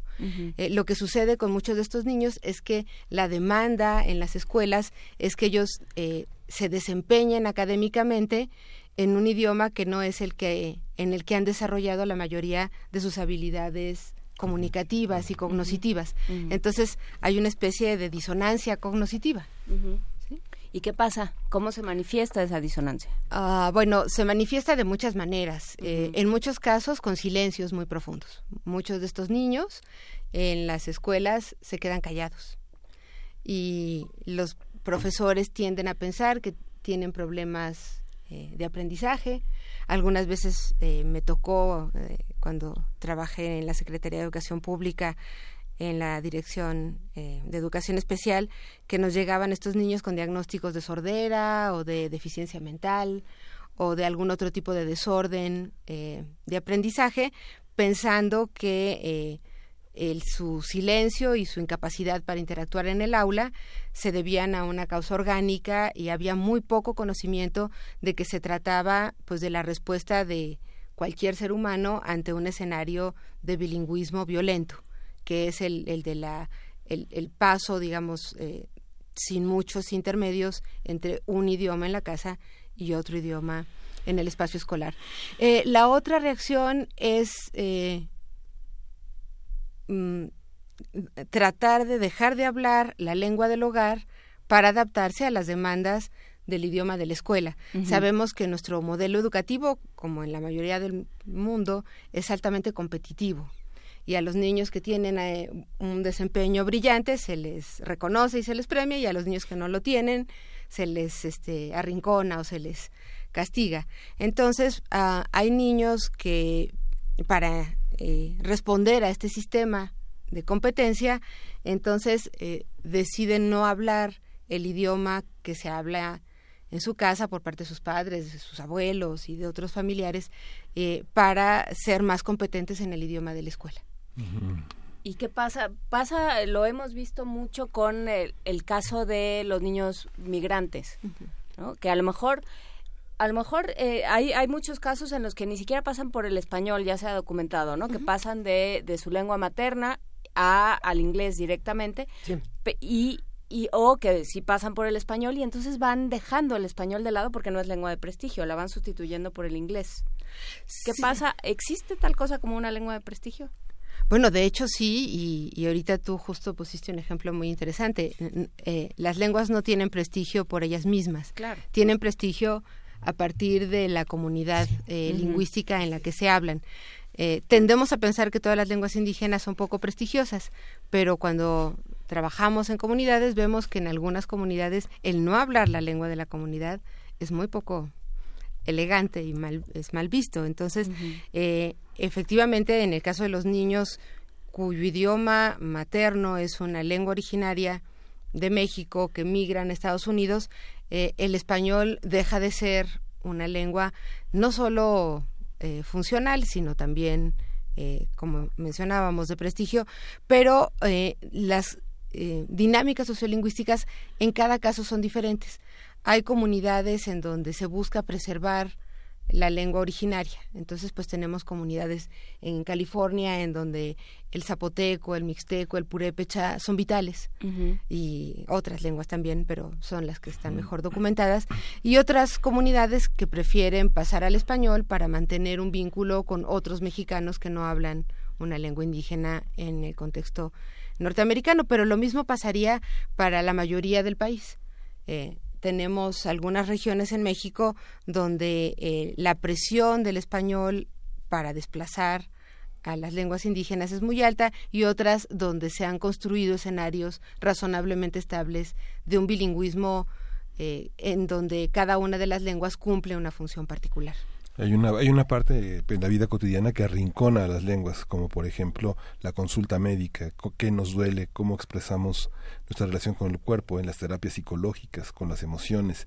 Esta parte eh, nos hace falta desarrollarla. ¿Cómo se desarrolla? No sé, uno puede ver, por ejemplo, en la medicina pública, un médico que ha trabajado, por ejemplo, en Chiapas, por ejemplo, que tiene ahora en el centro médico en el DF un paciente chapaneco, entiende más que si no hubiera estado en Chiapas y sí, no solo es una cuestión de terminología, no, o sea, no, no es eh, cómo nos podemos referir al pie o a la nariz, sino también eh, la idea de, la, de a quién afecta una enfermedad. En buena parte de las comunidades indígenas, el enfermo no es el individuo, es el colectivo. Y si nos ponemos a pensar en nuestra sociedad es igual, pues si a mí se me enferma un ser querido muy cercano. Se te enferma. Se me enferma a mí. Entonces, pues a lo mejor a mí no me duele el pie, pero eh, su dolor de alguna manera afecta también mi vida. Y entonces, ese es el tipo eh, de aportaciones que se hacen desde la antropología médica para eh, crear entornos de atención a la salud, pues de una manera más holística, más comprensiva. Efectivamente, médicos que han eh, tenido la experiencia de trabajar en comunidades indígenas suelen desarrollar esta sensibilidad. Eh, eh, ojalá todos lo hicieran, pero nos hace falta todavía a nivel nacional un, un sistema que efectivamente piense en la enfermedad como un, ah, un proceso social y no solo como algo individual. Ahora, lo que, lo que estás mencionando también tiene una belleza que a mí me llama mucho la atención. Pensar, por ejemplo, en esto de si me muere, si me enferma. Eh, cada una de las lenguas es una manera de ver el mundo distinta. ¿no? Lo vemos mucho, sobre todo con, con, con, las lenguas de nuestros pueblos originarios, que no solamente nos muestran eh, así se habla, sino esta es la manera en la que entendemos el mundo, esta es la manera en la que nos relacionamos con la naturaleza, con ciertas palabras que no tienen traducción siquiera porque son eh, conceptos clarísimos. ¿no? Cuando aprendemos más lenguas, nos estamos apropiando de otras maneras de entender el mundo, estamos abriendo maneras, cosmovisiones, no lo sé. ¿Qué pasa cuando decimos, órale, voy a entrar a aprender muchas pues más lenguas? Explícale un alemán por qué se te enferma un hijo. Claro. Lo que un, lo que un maestro mío de la facultad llamaba dativos mádricos. Exacto. O, o, o me reprobaron a mi niña. Ajá. Es que me la reprobaron. Exacto. Tenemos todos esos. Sí, claro. Explícaselo a un alemán. Sí. ¿Qué pasa con otras lenguas? Mira, todas las lenguas son sistemas de clasificación. Al final, diría Levi Strauss, los seres humanos somos entes eh, clasificadores y nuestro recurso para clasificar son precisamente los idiomas. Así es que efectivamente cada lengua clasifica aquello que le resulta eh, eh, pertinente, asequible, importante. Y entonces, pues ah, tenemos lenguas que son particularmente detallistas en la expresión de cierto tipo de relaciones emocionales y otras que están mucho más enfocadas a describir elementos del entorno. Hay esta famosísima eh, reflexión de pues uno de los fundadores de la antropología cultural, Franz Boas, acerca de todos los tonos que hay para decir blanco en Inuktitut, la lengua que hablan los Inuit. Eh, y nosotros pues no podemos desarrollar incluso la capacidad de, de tener la, eh, la discriminación entre estas diferentes tonalidades de blanco. Nos pidió al CIESAS la Biblioteca Vasconcelos hace unos días, eh, precisamente con motivo de esta semana de celebración de la diversidad lingüística en nuestro país, que les ayudáramos a traducir los títulos de algunos de los libros más consultados en la biblioteca. Yo dije, híjole, a ver cuándo llega. Entonces, bueno, pues el primero, se imaginarán ustedes, era eh, Las 50 sombras de Grey Entonces, este... Ah, qué interesante ejercicio ese, ¿no? Pues bueno, en primer lugar, a mí la traducción del inglés al español mm, me cuesta un poquito. Yo hubiera puesto otro título, porque eh, sombras no corresponde exactamente a shades. ¿Cómo le hubieras puesto? ¿Los 50 matices? Algo así, pero entiendo que no soy traductora literaria, así es que confío en que quienes hicieron la traducción saben más que yo de esto. Y tampoco trabajo en ventas. pero la, eh, el, grupo de eh, lingüistas con el que estuvimos trabajando, todos ellos eh, son egresados del programa del posgrado en lingüística indoamericana del CIESAS que, que ya mencionabas, Luisa, este, y hablantes de diferentes idiomas, pues estaban en gran discusión porque sombra en algunas lenguas indígenas se refiere a los muertos, a los espíritus que están con nosotros. Entonces estaban haciendo unas complicadísimas elucubraciones si el título del libro se refería a eh, esta relación entre la vida y la muerte. Yo les decía, mm, a ver, yo no lo he leído, confieso mi ignorancia en ese tema, pero, pues como que ya lo leímos todos. Exacto, algo hemos escuchado porque finalmente pues vivimos en este mundo y entonces una de las chicas confesó que ya sí lo había leído, entonces empezamos a discutir de qué iba y entonces al final quedó súper interesante la traducción porque en cada uno de, de estas eh, ocho lenguas ah, para, las, para las que tradujimos este título y otros, se hizo este trabajo de comparación de qué era lo que más se aproximaba a la intención de un autor cuando intitula una obra. Y efectivamente ahí nos dimos cuenta que eh, en algunos casos era muy difícil hacerle justicia. Como ellos también tenían la impresión de que cuando querían expresar algo eh, y lo querían pasar al español, esa expresión en español no comunicaba la complejidad de lo que estaban eh, expresando en su propia lengua materna. Bueno, ¿y cuándo vamos a poder, digo, ya estamos en el chisme, ¿cuándo vamos a poder leer 50 sombras de Grey en otras lenguas? ¿no? Solo los títulos, sí. ah, entiendo, porque entiendo que ferretería se va a complicar. no, pero está bien. Entiendo que, que, esta semana este lo van a empezar a transmitir por redes sociales. Eso fue lo que nos lo que nos comentaron. Ay, Daniel Goldin. Exacto, sí, fue fue iniciativa de Daniel. Eh, a ver, entonces platicábamos fuera del aire y creo que tiene que ver con esto, con con lo que con lo que la, nuestra lengua materna dice y que no logramos decir en otros idiomas. ¿Cuáles son estos, digamos, estos campos semánticos o estos campos que siempre se quedan en nuestra lengua materna, que nos cuesta trabajo eh, traducir? y traducir fielmente además. Sí, yo creo que depende de, de qué tan bilingües eh, podemos llegar a ser. Eh, hace un momento fuera del aire comentábamos que actividades como contar, pero eh, en mi experiencia en trabajo con hablantes bilingües, algunas de las cosas que me comentan que les resultan más difíciles de expresar en español son temas que tienen que ver con las emociones, con los sentimientos. Me decía hace poco una chica que fue mi estudiante y que ahora tiene dos niños. Me decía, es que cuando estoy muy, muy enojada, no puedo regañar a mis hijos en español. Para regañarlos a gusto, solo puedo hablar en náhuatl. Y lo mismo me pasa cuando le quiero decir cuánto quiero a mi esposo. Entonces era una especie como de reflexión. Si cuando estamos muy enojados, muy emocionados, eh, eh, en este en este estado o en este conjunto de estados emocionales en donde la racionalidad no es eh, la que priva, es más probable que nos sintamos cómodos con el primer idioma que aprendimos. Probablemente también tiene que ver con lo que comentábamos al inicio de esta conversación, si también es lo primero que nos comunicaron cuando estábamos muy pequeñitos, pues es probablemente también aquello que tenemos más consolidado como aprendizaje comunicativo. ¿Se guarda en un lugar distinto la lengua materna? Em, mira, hay diferentes investigaciones eh, ya de, orden más eh, neurolingüístico que muestran que hay diferentes patrones. Parece que depende en qué edad aprendes los segundos, terceros, cuartos idiomas, eh, en qué zonas del cerebro se va digamos, eh, aterrizando, eh, guardando esa información. Pero también se ha visto que no es igual en, los, en las mujeres que en los hombres. Las mujeres tendemos a tener más comunicación entre los dos hemisferios cerebrales. Eh, por eso es que hay la hipótesis de que tenemos también mejores habilidades comunicativas. No sé, ¿tú qué opinas?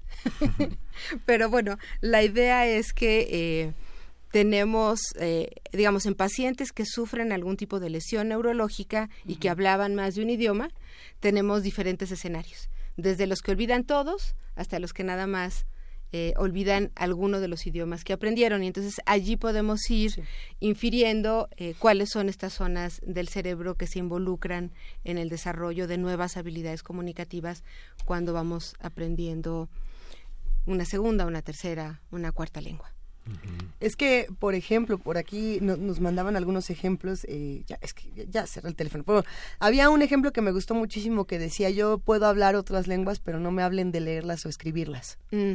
¿Qué pasa, ¿Qué pasa con ese tipo de aprendizajes cuando a lo mejor nos mudamos a otro país una temporada o algo así y aprendemos hasta el slang del lugar al que vamos y ya no la sabemos de todas, todas? Y ahora a este parrafito de Dickens y te quedas con cara de leerlo o escribirlo, se dificulta ¿Por, ¿Por, qué? ¿Qué pasa en esa otra parte? Bueno, las lenguas originalmente eh, entran a través de la vía auditiva. Entonces, la mayoría de las investigaciones neurolingüísticas lo que han mostrado es que justo se alojan cerca de donde están eh, las regiones cerebrales que tienen que ver con el, oído. La lectura y la escritura pasan por la vía visual. Entonces se tienen que establecer interfaces entre la información que ingresa por la vía visual, la que ya tenemos almacenada por la vía auditiva y luego la que producimos a través de el movimiento de todo el aparato fonoarticulador, que ese es un, está eh, digamos, asentado en las regiones más frontales del cerebro. Acabamos de, conocer un idioma por completo. Eso puede ocurrir una lengua, podemos eh, conocerla de principio a fin.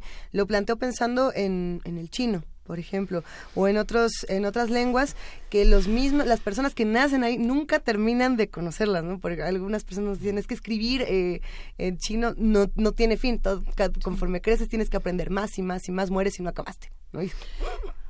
A ver, ¿pasa o no pasa?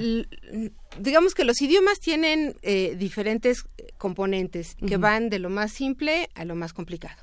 Lo más simple es esto que serían los sonidos, los lingüistas les llamamos fonemas. Los fonemas. Eh, en su contraparte escrita, para el caso de estas lenguas que tienen una escritura como la, la nuestra, serían las grafías. Luego está eh, este otro nivel de las reglas de combinación, que los lingüistas le llamamos gramática. Eh, y eh, luego está... Y que todas las lenguas lo tienen. Todas las lenguas lo tienen, todas, todas, todas tienen sonidos, todas tienen gramática y todos tienen este otro componente que es el de lo que los lingüistas llamamos signos lingüísticos, que sería el nivel léxico, el nivel de las palabras, son los vocabularios. Entonces, la diferencia entre unas lenguas y otras es esta correlación entre cuántos sonidos, cuántas reglas gramaticales y cómo se organizan estas para constituir las unidades léxicas y su combinación en enunciados. Entonces hay reglas, eh, perdón, hay lenguas con poquitas reglas y muchas unidades pequeñas, es lo que le pasa al chino. Hay lenguas que tienen menos unidades pequeñas, eh, pero más reglas de combinación. Eh, hay todavía muchas discusiones y ustedes saben probablemente mucho más de esto que yo acerca de cuál es la manera correcta de decir ciertos términos en español. hay toda una discusión de si el subjuntivo es correcto o incorrecto y hay quien me dice en el medio académico, no, no ponga subjuntivos y digo, bueno, pues a veces sí se vale. O los, o los gerundios. O los gerundios. Como dice Eduardo Casar, ya no hay ni personaje que se llame Fernando porque todo el mundo odia los gerundios. Sí, sí. Y bueno, no, no puede uno pensar en una, en, en una oración que tenga un verbo que esté en su forma no activa, es un gerundio o un infinitivo. Entonces, eh, ese tipo de cosas, pues las vamos aprendiendo conforme vamos desarrollando más competencias en nuestro idioma o en otros. Y a veces nos sucede que cuando aprendemos una segunda o una tercera lengua, como aprendemos las reglas gramaticales, incluso podemos equivocarnos menos que nuestra lengua materna en donde inferimos las reglas gramaticales y medio nos las enseñan en la escuela.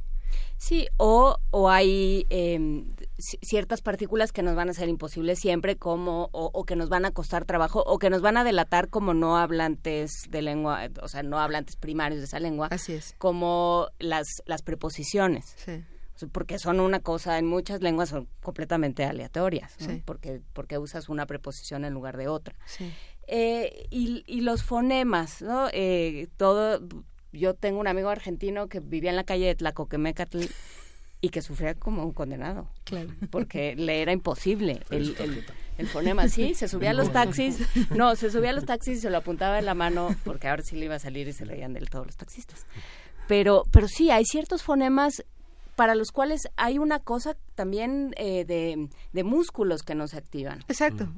Como nos pasa, si alguna de ustedes, alguno de ustedes habla francés, pues eh, ellos distinguen entre eh, vocales nasales y vocales no nasales y resulta que nosotros no sabemos hacerlo. Entonces, pues yo ah, medio hablo francés, pero se me nota luego, luego, porque esta oposición entre nasal, eh, no nasal, nasal oral, eh, no, no se me da. O sea, la tengo que pensar mucho para que la pueda yo pronunciar. Eh, tiene que ver con qué habilidades vamos desarrollando en etapas muy tempranas. Eh, de hecho, se calcula que el desarrollo fonológico completo se da más o menos alrededor de los cuatro o cinco años, es decir, es una etapa muy, muy temprana de nuestra vida. Entonces, si aprendemos un idioma cuando tenemos 16 años, pues ya tuvimos 12 años de práctica solo de un sistema fonológico. Y de hecho la fonología del español, en comparación con la de otras lenguas que se hablan en el mundo, es relativamente eh, breve. Tenemos poquitos sonidos. Sí. Nos pregunta Alejandro Heredia en redes si hay idiomas más complejos y más simples. Bueno, es un poco lo que comentaba hace un momentito. Eh, eh, yo creo que todos los idiomas son igual de complicados, pero la correlación entre estas unidades mínimas, las reglas que permiten que éstas se combinen y cómo se producen mensajes más amplios es la que varía. Entonces, bueno, tenemos lenguas con mucha complejidad morfológica, como es en el caso del español, donde cada verbo carga ah, en sus marcas morfológicas información semántica de la persona, del tiempo, del número, eh, del modo. Eh, y tenemos lenguas que no tienen tanta información, como es el caso del inglés. Los verbos en inglés cargan muy poquita información en sus marcas morfológicas. A, a, diferencia nuestra, la fonología del inglés es más compleja. El inglés, dependiendo de la región, tiene el doble de sonidos que el español, en algunos casos incluso más. Eh, entonces, yo no diría que una es más complicada que otra, simplemente que se comportan de diferente manera a partir pues también de su desarrollo histórico y de las lenguas con las que han entrado en contacto. ¿Y qué pasa con estos niños cuyos cuidadores, porque para no hablar de madre y padre, que crecen entre una persona que habla un idioma y otra que habla otro idioma? ¿Qué, qué pasa con ellos? ¿Qué, adquieren? Ah, pues mira, pasan varias cosas. Hay desde los niños que entonces eh, hablan con cada cuidador el idioma que el cuidador usa. Entonces, si, digamos, eh, eh, en, en, este patrón de familia tradicional, su papá le habla en la lengua 1 y su mamá en la lengua 2, a su papá se le dirigirán en la lengua 1, a su mamá en la lengua 2, y si alguien eh, les habla, una tercera. O no, o alguien que les, habla en alguna de las dos lenguas de su papá o su mamá, no saben muy bien qué hacer. Es como si desarrollaran estos códigos particulares para comunicarse con una, un cuidador primario. Eh, luego están los niños que desarrollan una mezcla de las dos lenguas porque, eh, de hecho, es muy difícil que en casa eh, eh, en este tipo de arreglos donde hay personas que hablan diferentes idiomas, no haya transferencia de una lengua a la otra, desde el vocabulario hasta las reglas gramaticales. Entonces muchos niños que crecen en este escenario de hecho combinan los dos idiomas. Y es lo que de repente a nosotros nos salta al oído cuando escuchamos hablar a personas que han crecido en hogares bilingües y es algo que en algún momento se le denominó incluso de manera no muy afortunada español indígena. A mí el término no me gusta. Eh, pero se nota en la manera de hablar que aprendieron junto con el español un idioma diferente.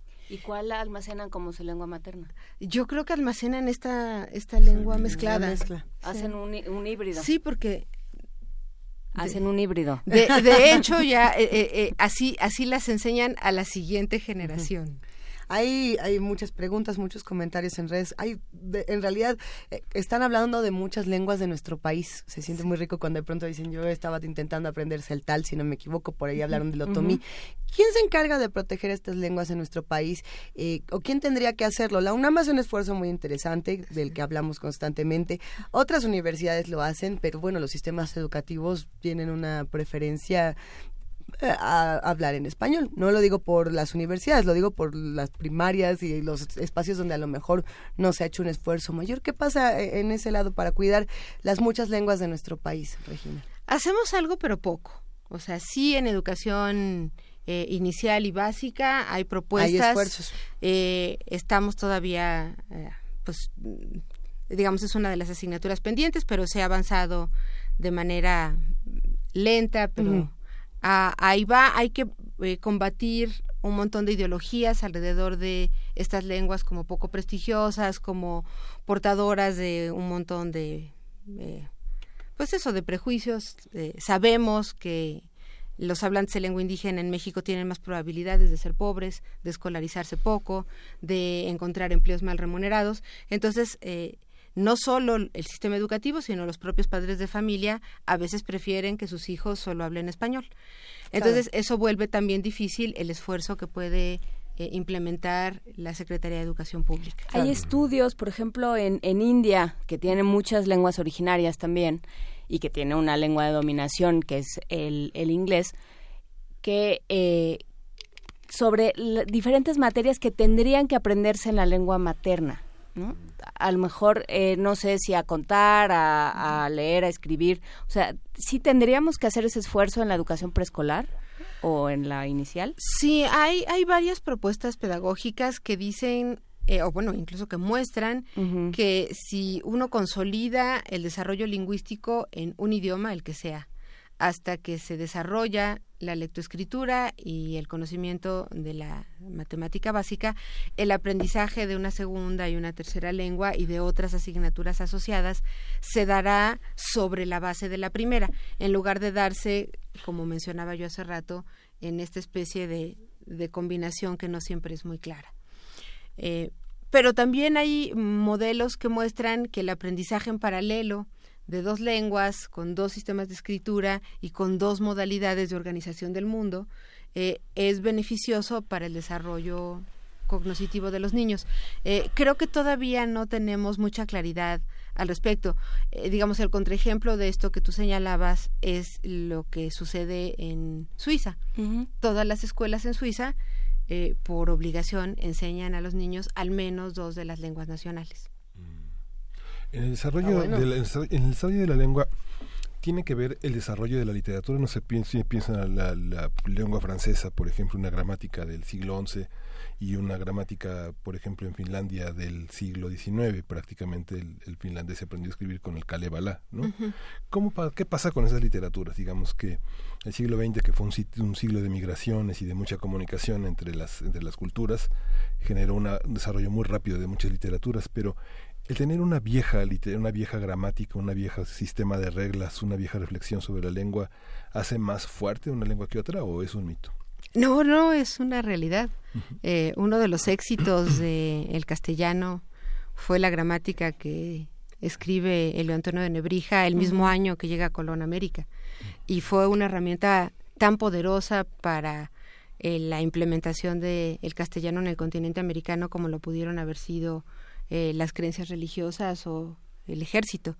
Eh, las lenguas eh, que, que tienen un algo que le llamamos los lingüistas un proceso de normalización, que es lo que finalmente se refleja en una gramática, se pueden transmitir de manera intergeneracional y en espacios escolares con mejores resultados que una lengua que se transmite a partir de la intuición de los hablantes. Yo sé que esa no es la publicidad de muchas de las academias de inglés, pero la realidad es que cuando nos explican cuál es la lógica atrás del funcionamiento de un idioma, la mayoría de nosotros puede eh, después expandir esa información para producir enunciados nuevos. Sí, sí. lo, que dicen es la lengua, la mejor manera de transmitir una lengua, o sea, pensando en estos, eh, en estas afirmaciones erróneas, la mejor manera de transmitir una lengua es hablándola, ¿no? Y la mejor manera de aprenderla es hablándola, pero esto, esto no implica una reflexión sobre la lengua. ¿Qué tanto reflexionamos sobre la lengua materna? La mayoría de las veces reflexionamos sobre nuestro propio idioma cuando aprendemos un segundo idioma o cuando estamos tomando alguna clase que nos obliga a reflexionar eh, en eso. Yo recuerdo, estaba yo muy chiquitita, tendría algo así como seis años, y una maestra me preguntó, ¿cuál es el sujeto de me gustan tus trenzas? Y me quedé absolutamente pasmada. Yo dije, ¿cuál es el sujeto? que escribir y subrayar de me gustan tus trenzas, exacto. Y yo decía, pues serán las trenzas. Este, y bueno, yo en ese, tiempo usaba trenzas y entonces hasta que la maestra muerta de la risa me dijo, "No. las trenzas son lo que me gusta a mí." Y entonces ese tipo de cosas eh, las aprendemos a reflexionar con base en en diferentes procesos pedagógicos. Algunos son formales, que son los que se eh, generan dentro de espacios eh, escolares, y otros son informales, pero que finalmente también forman parte de nuestra socialización en el entorno. Eh, no en todas las sociedades es igual, pero la mayoría de los adultos tendemos a corregir a los niños cuando cometen algún error al hablar. Entonces, si me dicen, no, es que mi muñeca está rompida, le decimos, no, está rota. Ajá. ¿Sí? Fíjate que una anécdota personal. Tuve la oportunidad de entrevistar a un autor que se llama Michel del Castillo, que se ha instalado en la lengua francesa desde hace muchísimos años. Y su madre este, es de lengua española, fue de lengua española. Y le pedí que hiciéramos la, conversación en, en español. Y era inaudible, ¿no? Era inaudible y lleno de llanto, ¿no? y dice que las oportunidades que tuvo de hablar español fueron bajo el, bajo la soledad y, el, y, el, ruido de las bombas. esa, mm. esa parte de eh, la, migración, cuando se abandona una lengua bajo una, una, una, esfera traumática muy intensa, hay manera de recuperarla, de, de, aliviarse, de curarse, de reconciliarse con ella. En los casos de migración, por ejemplo, en India, en algunos países árabes, en, la parte México, en México. Sí, este... Regresar al otomí, regresar al náhuatl, al zapoteco, al al los primeros eh, años de, esta década estuve trabajando en el sur de Veracruz, en un conjunto de comunidades chinantecas que fueron desplazadas por la construcción de dos eh, grandes presas en los límites de Oaxaca y Veracruz, la presa Miguel Alemán y la presa Cerro de Oro. Y estas comunidades perdieron no solo su territorio, perdieron sus camposantos, perdieron sus casas, sus animales y alguna persona ya de edad eh, me dijo, eh, nos quitaron todo, lo único que no nos pueden quitar es el idioma. Era eh, una afirmación muy fuerte que mostraba justo lo emocionalmente apegados que podemos estar a nuestra lengua como un emblema cultural en una situación de despojo. Entonces, pues esto pasa en migraciones forzadas, también en migraciones por voluntad propia, pero donde hablar nuestro idioma resulta eh, difícil o hostil. Ahora hay muchas más personas reportando maltrato por hablar español en Estados Unidos que lo que se reportaba hace dos años. Ay, Regina, estás abriendo una puerta bastante poderosa justo cuando esta conversación está por llegar a su fin, porque bueno, el tiempo del programa se nos viene un poco encima. ¿Dónde podemos saber más de todos estos temas? Vas a tener que volver, definitivamente. Es que se puso, se puso muy bueno, no queremos que se acabe. Eh, esperemos vuelvas muy pronto. Yo encantada. Muchísimas gracias. ¿Qué vamos a hacer ahora para celebrar este Día de la Lengua Materna mañana? Eh, pues bueno, hay una campaña eh, coordinada por el Instituto Nacional de Lenguas Indígenas, en donde participamos todas las instituciones que estamos comprometidas con el desarrollo, el fortalecimiento y el conocimiento de el patrimonio lingüístico en México y habrá un montón de actividades en todas estas instituciones. Hay una página que luego le pediría a Eli que me está acompañando que se las haga llegar porque no me la sé de memoria. La compartiremos en nuestras redes sociales. Sí, para que la puedan compartir en redes sociales, pero ahí vienen, eh, a partir de ayer, de hecho, arrancaron un montón de actividades, tanto en espacios públicos como en en redes sociales, en los propios medios de comunicación, lo cual además me da muchísimo gusto. Hace 10 años este todavía no era un tema en los medios de comunicación y este y seguramente pues eh, seguiremos eh, tratando de promover que eh, esta riqueza lingüística de México se comparta en más y más espacios para empezar a contribuir a desmentir este conjunto de prejuicios que se han asociado a las lenguas indígenas como lenguas sin gramática, como lenguas que no se pueden escribir, como lenguas que no en las que no hay literatura, en las que no se produce conocimiento, en las que eh, de las que es mejor deshacernos. Muchísimas gracias, queridísima Regina Martínez Casas, directora académica del CIESAS. Te, abrazamos aquí y bueno, pues te abrazan muchos de los que hacen comunidad con nosotros. que gracias. También te dejaron muchos mensajes, te los mostramos fuera del aire.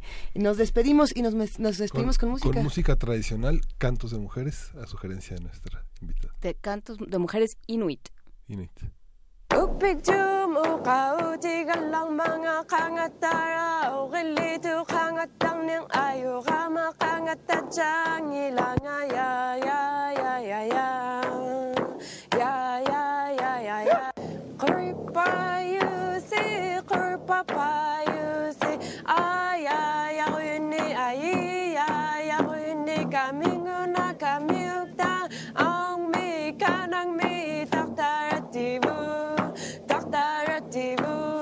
Ari kama ona subu wari ona ana mitu waru kwa Kikuli anga gigarwa pigi takiko anga gigarwa Paka sakutiku mekutiku khashabi riniku Tigarutiku numukayi Rico, go, go.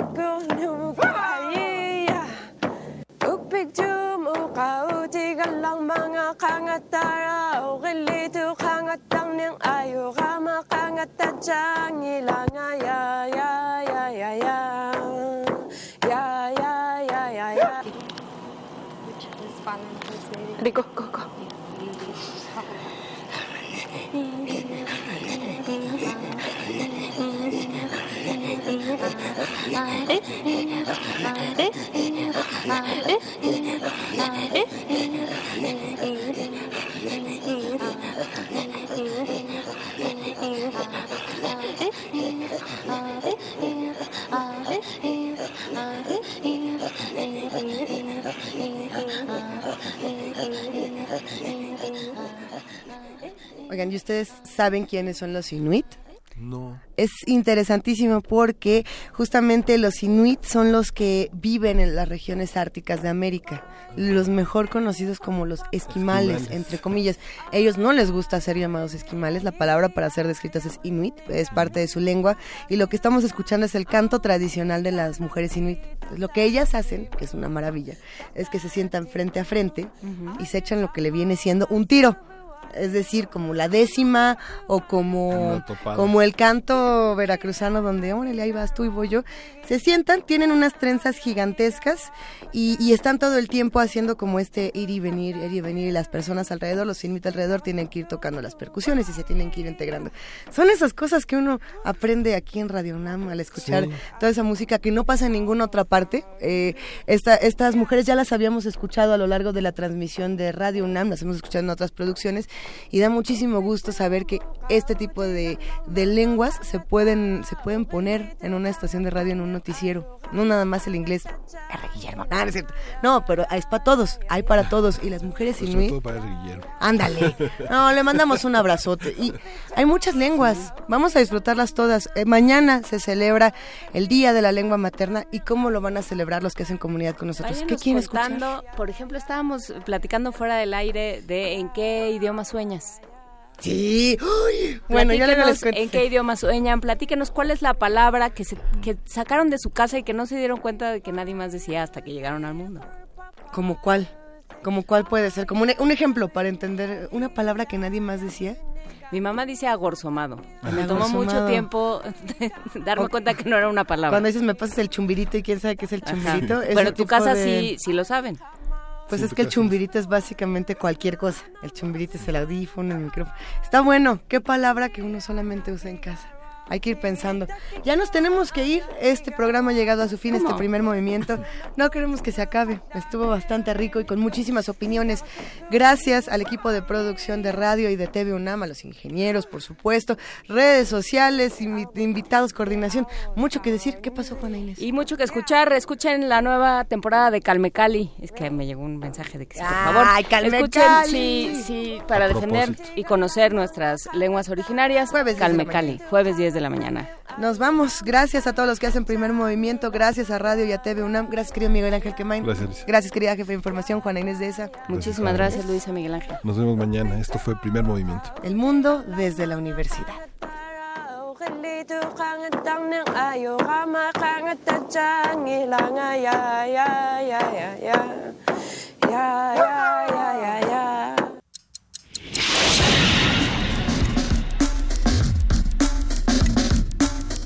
Radio UNAM presentó Primer Movimiento. El mundo desde la universidad.